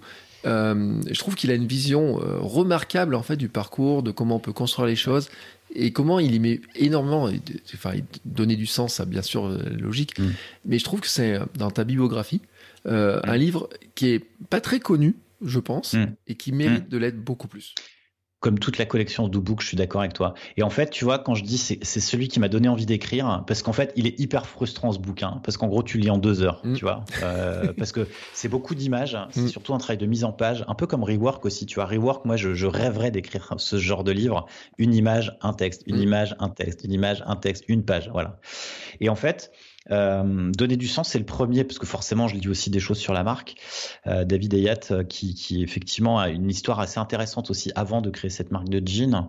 Euh, parce que, et en fait, moi, je l'ai découvert par hasard. Je connaissais pas ce type. J'ai juste vu, j'ai vu ce titre. Et en lisant ce livre, je me suis dit, mais en fait, je peux écrire un livre. Vraiment, mm. tu vois, parce que la façon dont c'est amené, euh, alors évidemment quand c'est fait de manière simple, c'est ce qu'il y a le plus complexe à faire, mais, mais vraiment la façon dont il l'a construit, je me suis dit, ben, en fait, c'est possible. Euh, et c'est là où j'ai commencé à, à avancer, euh, avancer mon cheminement sur, sur mon projet. Et toute la collection, enfin moi j'en ai acheté pas mal, mais ils, ont, ils continuent à ressortir. Et j'ai découvert il y a pas très longtemps euh, la façon dont il a construit aussi son, son site. Et alors, je ne sais pas si ça arrivait avant The, the Do, euh, euh, la collection, enfin Do, parce qu'il parle des Do Books. Mm. Et, et, en fait, il a construit effectivement des ateliers, des trucs. C'est, effectivement, c'est assez génial. Et je pense que pour les infopreneurs, c'est un super exemple de, de, d'inspiration. C'est un super, super inspiration. Mm. Ouais. Et en fait, ça me permet de mettre une petite conclusion, mais on, va dire un peu sur la marque, c'est que souvent on arrive sur des gens par le par le sujet sur lequel on cherche. Moi, c'est comme ça que je l'ai découvert, ce gars-là, en fait, sur le, mm. sujet de la marque mm. en tant que tel. le sujet m'intéresse et en fait, on, accroche par la marque, par ce qui dégage, par les valeurs, par, par la manière de le faire, par, euh, par tout ce qu'ils construisent et on s'intéresse à tout l'univers. Et je pense que c'est un très bon résumé aussi, euh, parce que je le dis souvent sur le podcast, en fait. Souvent, les podcasts sont découverts par la thématique et puis on s'accroche à l'histoire du podcasteur. Et en fait, c'est exactement ça pour moi le, la, la, force de, de la marque qu'on construit. Ouais, Ouais, tout à fait, tout à fait. Et pour le coup, moi, j'avais peut-être une dernière question, mais, mais ça risque de nous, de nous embarquer. Euh, mais qu'est-ce qui, euh, qu'est-ce qui fait que toi, tu, tu t'es intéressé à la marque et comment euh, Parce que tu, tu, tu m'as sollicité, tu m'as sollicité, je trouvais ça super chouette. Et qu'est-ce qui fait que tu t'es intéressé à, à Remarquable au-delà de la couverture Et alors, je vais te dire, je n'en ai aucune idée. Euh, de comment euh, je t'ai découvert. Euh, si, en fait, j'ai une petite idée. je crois que c'est du côté des Julia et Julia, Julie et Julia ou quelque chose comme ça qui t'a dû travailler et qui sont à Clermont que j'avais regardé un petit peu et puis j'ai vu passer des choses etc. Et après c'est vrai que moi dans la notion de, de, de marque c'est un élément qui me qui est important euh, pendant très longtemps, votre coach web euh, a été euh, marqué construisez votre marque personnelle et votre tribu. c'est ça un peu la logique en fait. Et alors je l'ai présenté un peu différemment, ça bouge un petit peu, etc. Mais en fait, je, je, dis, et ça fait 600 épisodes que je dis, en fait, que en fait, c'est ce qu'on essaie de construire finalement d'une manière ou d'une autre. On essaie de construire quelque chose pour que les gens ils aient en tête on leur laisse une petite trace dans la tête, hein, pour reprendre mm. Mm. l'expression de Jeff Bezos. Et euh, ce que je trouvais intéressant, en fait, c'était le. Ça, ça, ressemble pas à un truc du, tu vois, de présentation euh, euh, gros sabots. tu vois, je, m'impose avec mm. les gros sabots, je t'en mets plein de trucs, je te mets des chiffres dans tous les sens, etc. C'est plus dynamique. Et puis, j'aime bien le jaune. Ok, super. tu sais que j'avais une théorie sur le jaune. Je disais que tout. Euh, l'an dernier, je me suis rendu compte que la plupart des livres que je lisais avaient une couverture jaune. Ah ouais. Et, euh, et, je peux faire des recommandations de livres jaunes. Euh, il y a des super livres. Si vous regardez sur Amazon ou sur une librairie, hein, vous allez voir. Et vous regardez les livres qui ont des couvertures jaunes. Et il y en a certains qui sont remarquables, pour pas dire le truc. notamment, comment il s'appelle? J'ai perdu son nom. Nir Enial, tu vois qui c'est? Non, je crois pas. Et euh, ce sera ma dernière recommandation du soir. Euh, Moi, il y en a un jaune dans ma bibliographie, c'est The One Thing. The One Thing, alors que je suis en train de lire, euh, parce que dans ma parcours minimaliste, je me dis, bon, il va quand même falloir que je finisse par le lire, etc. Et euh, Nirenial a écrit des livres sur notamment alors un livre qui est très connu qui s'appelle Hook. ah oui, ok. Ouais qui est jaune. ah ouais, je me souvenais pas de cette. Euh, et euh, alors il y a une belle couverture jaune dans la version française comme dans la version américaine. Et euh, il a écrit un autre bouquin aussi qui est un petit peu le pendant, c'est-à-dire que dans Hooked, il est sur comment est-ce qu'une marque peut capter l'attention et essayer un peu de, de voler l'attention. Et il a écrit un autre bouquin qui s'appelle alors je sais plus comment ils l'ont traduit en anglais, mais en fait c'est un indistractable, tu vois, un truc comme ça. ah oui, ok, ok enfin j'ai plus la traduction française parce qu'il vient d'être traduit en français. Et, euh, et ce sont deux bouquins qui sont remarquables en fait euh, justement super. pour comprendre un petit peu les choses. Et euh, j'avais fait une blague un jour en discutant avec un voix je dis j'ai l'impression que tous les bouquins que j'aime bien ils sont jaunes. Et on avait fait une théorie mais il est sorti tout un tas de listes de bouquins qui ont des couvertures jaunes dont fait partie The One Thing et d'autres et, ah, Génial. et donc c'était une raison de plus de le rentrer dans ma collection Cool. Eh ben écoute, en fait, ce que je te propose, c'est peut-être qu'on se fasse une, bibliographie, parce que dans les bonus, euh, je sais pas si tu l'as reçu, mais dans, les bonus, je, présente les 12 livres en vidéo. Donc, si tu veux, à la limite, euh, je te propose, je vais te proposer deux choses. La première, c'est, on peut peut-être se faire une, bibliographie partagée de livres jaunes, tu vois, ce sera génial. Parce que moi aussi, j'aime bien le jaune, tu vois, c'est pas. Et puis après, euh, comme tu t'intéresses à la marque, à la limite, ce que je peux te proposer, c'est peut-être qu'on se fasse une une, nouvelle, euh, un nouvel échange dans lequel je, je on part, enfin, je te, je t'aide à, avancer, à cheminer sur ton, sur ta marque. Mm. Et comme ça, on verra en direct, tu vois, comment euh, comment on peut travailler, euh, comment on peut travailler, puisque ce qui fait que ça joindra l'utile à l'agréable, puisqu'à la fin, tu auras quand même des petites choses, des petites choses intéressantes. Eh ben, écoute, avec grand plaisir, parce que comme en plus les plus grands fans du podcast le savent, j'ai une marque un peu sur deux jambes, mais que j'arrive pas à avancer avec deux jambes en même temps. Entre la course à pied, etc. Et non, mais c'est vrai. Et c'est là aussi, il faut rassurer les gens aussi un peu, dire sur ces histoires de marque. Hein. C'est que on peut changer, il y a des choses, etc. Il y a plein de gens qui me connaissent par le podcast, par la création de contenu. Il y en a plein qui me connaissent par le côté course à pied. Et il y en a certains qui arrivent à faire la jonction, en fait, un peu entre les deux. Et euh, de plus en plus font la jonction. Euh, mais ce qui était pour moi pas si évident que ça, Hein, euh, Et c'est là aussi on a besoin d'éclairage. Et c'est pour ça que euh, un livre comme le tien, euh, quand je regarde la table des matières, quand je regarde quelques questions, Mm. etc., je trouve que c'est intéressant, ça pose des bonnes questions, ça pose des bons éléments pour réfléchir, etc. Et on a beaucoup parlé de confiance aussi hein, dans cette Mm. histoire-là, Mm. parce que je pense que c'est un élément qui est important. Et quel que soit le, la taille de l'entreprise qu'on veut construire, mais même certains, c'est juste construire un podcast, même pas pour en vivre, c'est juste pour développer une passion, partager Ouais. leur passion, etc. Et ça demande quand même à un moment donné de se dire, il faut que je me lance, donc on a besoin de confiance, mais le fait de se lancer va aussi construire la confiance et le fait qu'il y ait des gens qui interagissent avec nous, et c'est là où on revient sur Charles Pépin. Je crois pas que le livre soit jaune, mais c'est ce qu'il dit. hein. Il dit il faut trois piliers euh, d'avoir des compétences, avoir confiance, mais aussi qu'on on ait la relation avec les autres. Et c'est là aussi où c'est c'est intéressant aussi de. C'est des éléments qu'on retrouve en fait. Tu vois, dans ce- Ouais, ouais, exactement. Ouais, il y a quatre piliers, mais euh, il y, a, il y a quatre piliers effectivement qui sont les quatre parties du livre, mais euh, effectivement ça rejoint, ça rejoint. Il y a, y y juste l'identité, parce qu'en fait on part de l'identité pour justement construire sa confiance. Si on sait pas qui on est, en fait on, on peut pas, euh, on peut pas avancer quoi. Donc euh, ouais, écoute, avec grand plaisir euh, pour un pour un nouvel échange. euh, Je, je rêve en fait de, de, de faire ces coachings en direct, mais euh, mais, mais l'exercice est périlleux et, peu euh, parce que derrière tu te livres. Et, et- et d'ailleurs, pour la petite anecdote, j'ai quelques-uns de quelques-unes de mes clientes, souvent des, des clientes, enfin des clients aussi, c'est arrivé, mais qui me disent euh, Pierre, euh, après le premier échange, j'ai pas dormi de la nuit, quoi. Et, et c'est arrivé plusieurs fois hein, parce que ça, ça bouscule pas mal.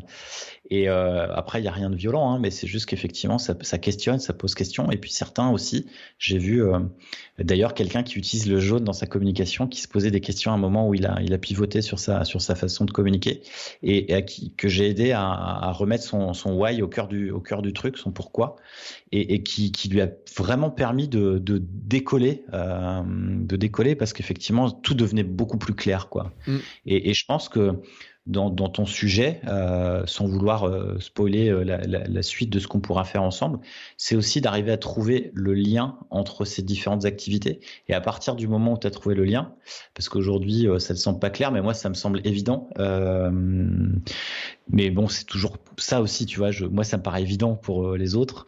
Et en fait, à partir du moment où toi, tu as fait le lien, euh, on dit en anglais euh, euh, relier les points.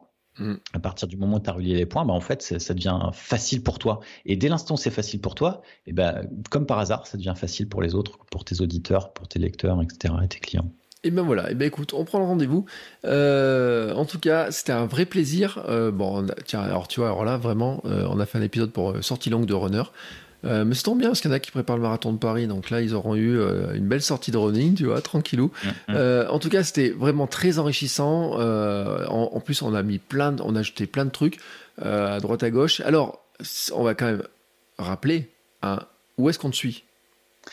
Sur Instagram, LinkedIn, Pierre Dron, tout simplement. Et sinon, euh, Pierre, point Dron- enfin, Pierre Dron, tout attaché, point .com.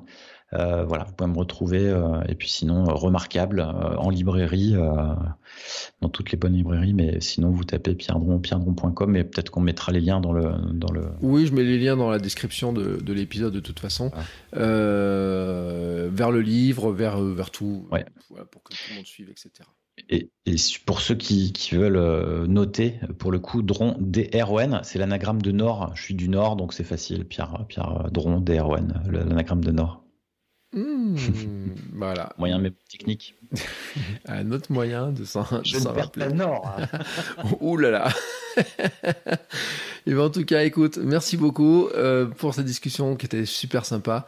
Et euh, je vous recommande euh, de suivre parce que faut le dire aussi, tu as un blog, tu as des, contenus, tu as plein d'autres choses à côté. Et on se retrouve, nous, hein, maintenant, la semaine prochaine pour un nouvel épisode. Je ne sais pas le sujet, je ne sais pas si j'ai un invité ou quoi que ce soit. Ce sera la grande surprise. Mais en tout cas, le but du jeu, toujours, hein, c'est d'arriver à à réfléchir à ces notions de marque personnelle, de contenu, de comment on construit tout ça et comment on développe hein, euh, sa marque et comment on partage des choses sur Internet. Merci Pierre. Ever catch yourself eating the same flavorless dinner three days in a row? Dreaming of something better? Well, HelloFresh is your guilt-free dream come true, baby. It's me, Kiki Palmer. Let's wake up those taste buds with hot, juicy pecan-crusted chicken or garlic butter shrimp scampi. Mm. Hello? Fresh. Stop dreaming of all the delicious possibilities and dig in at HelloFresh.com. Let's get this dinner party started.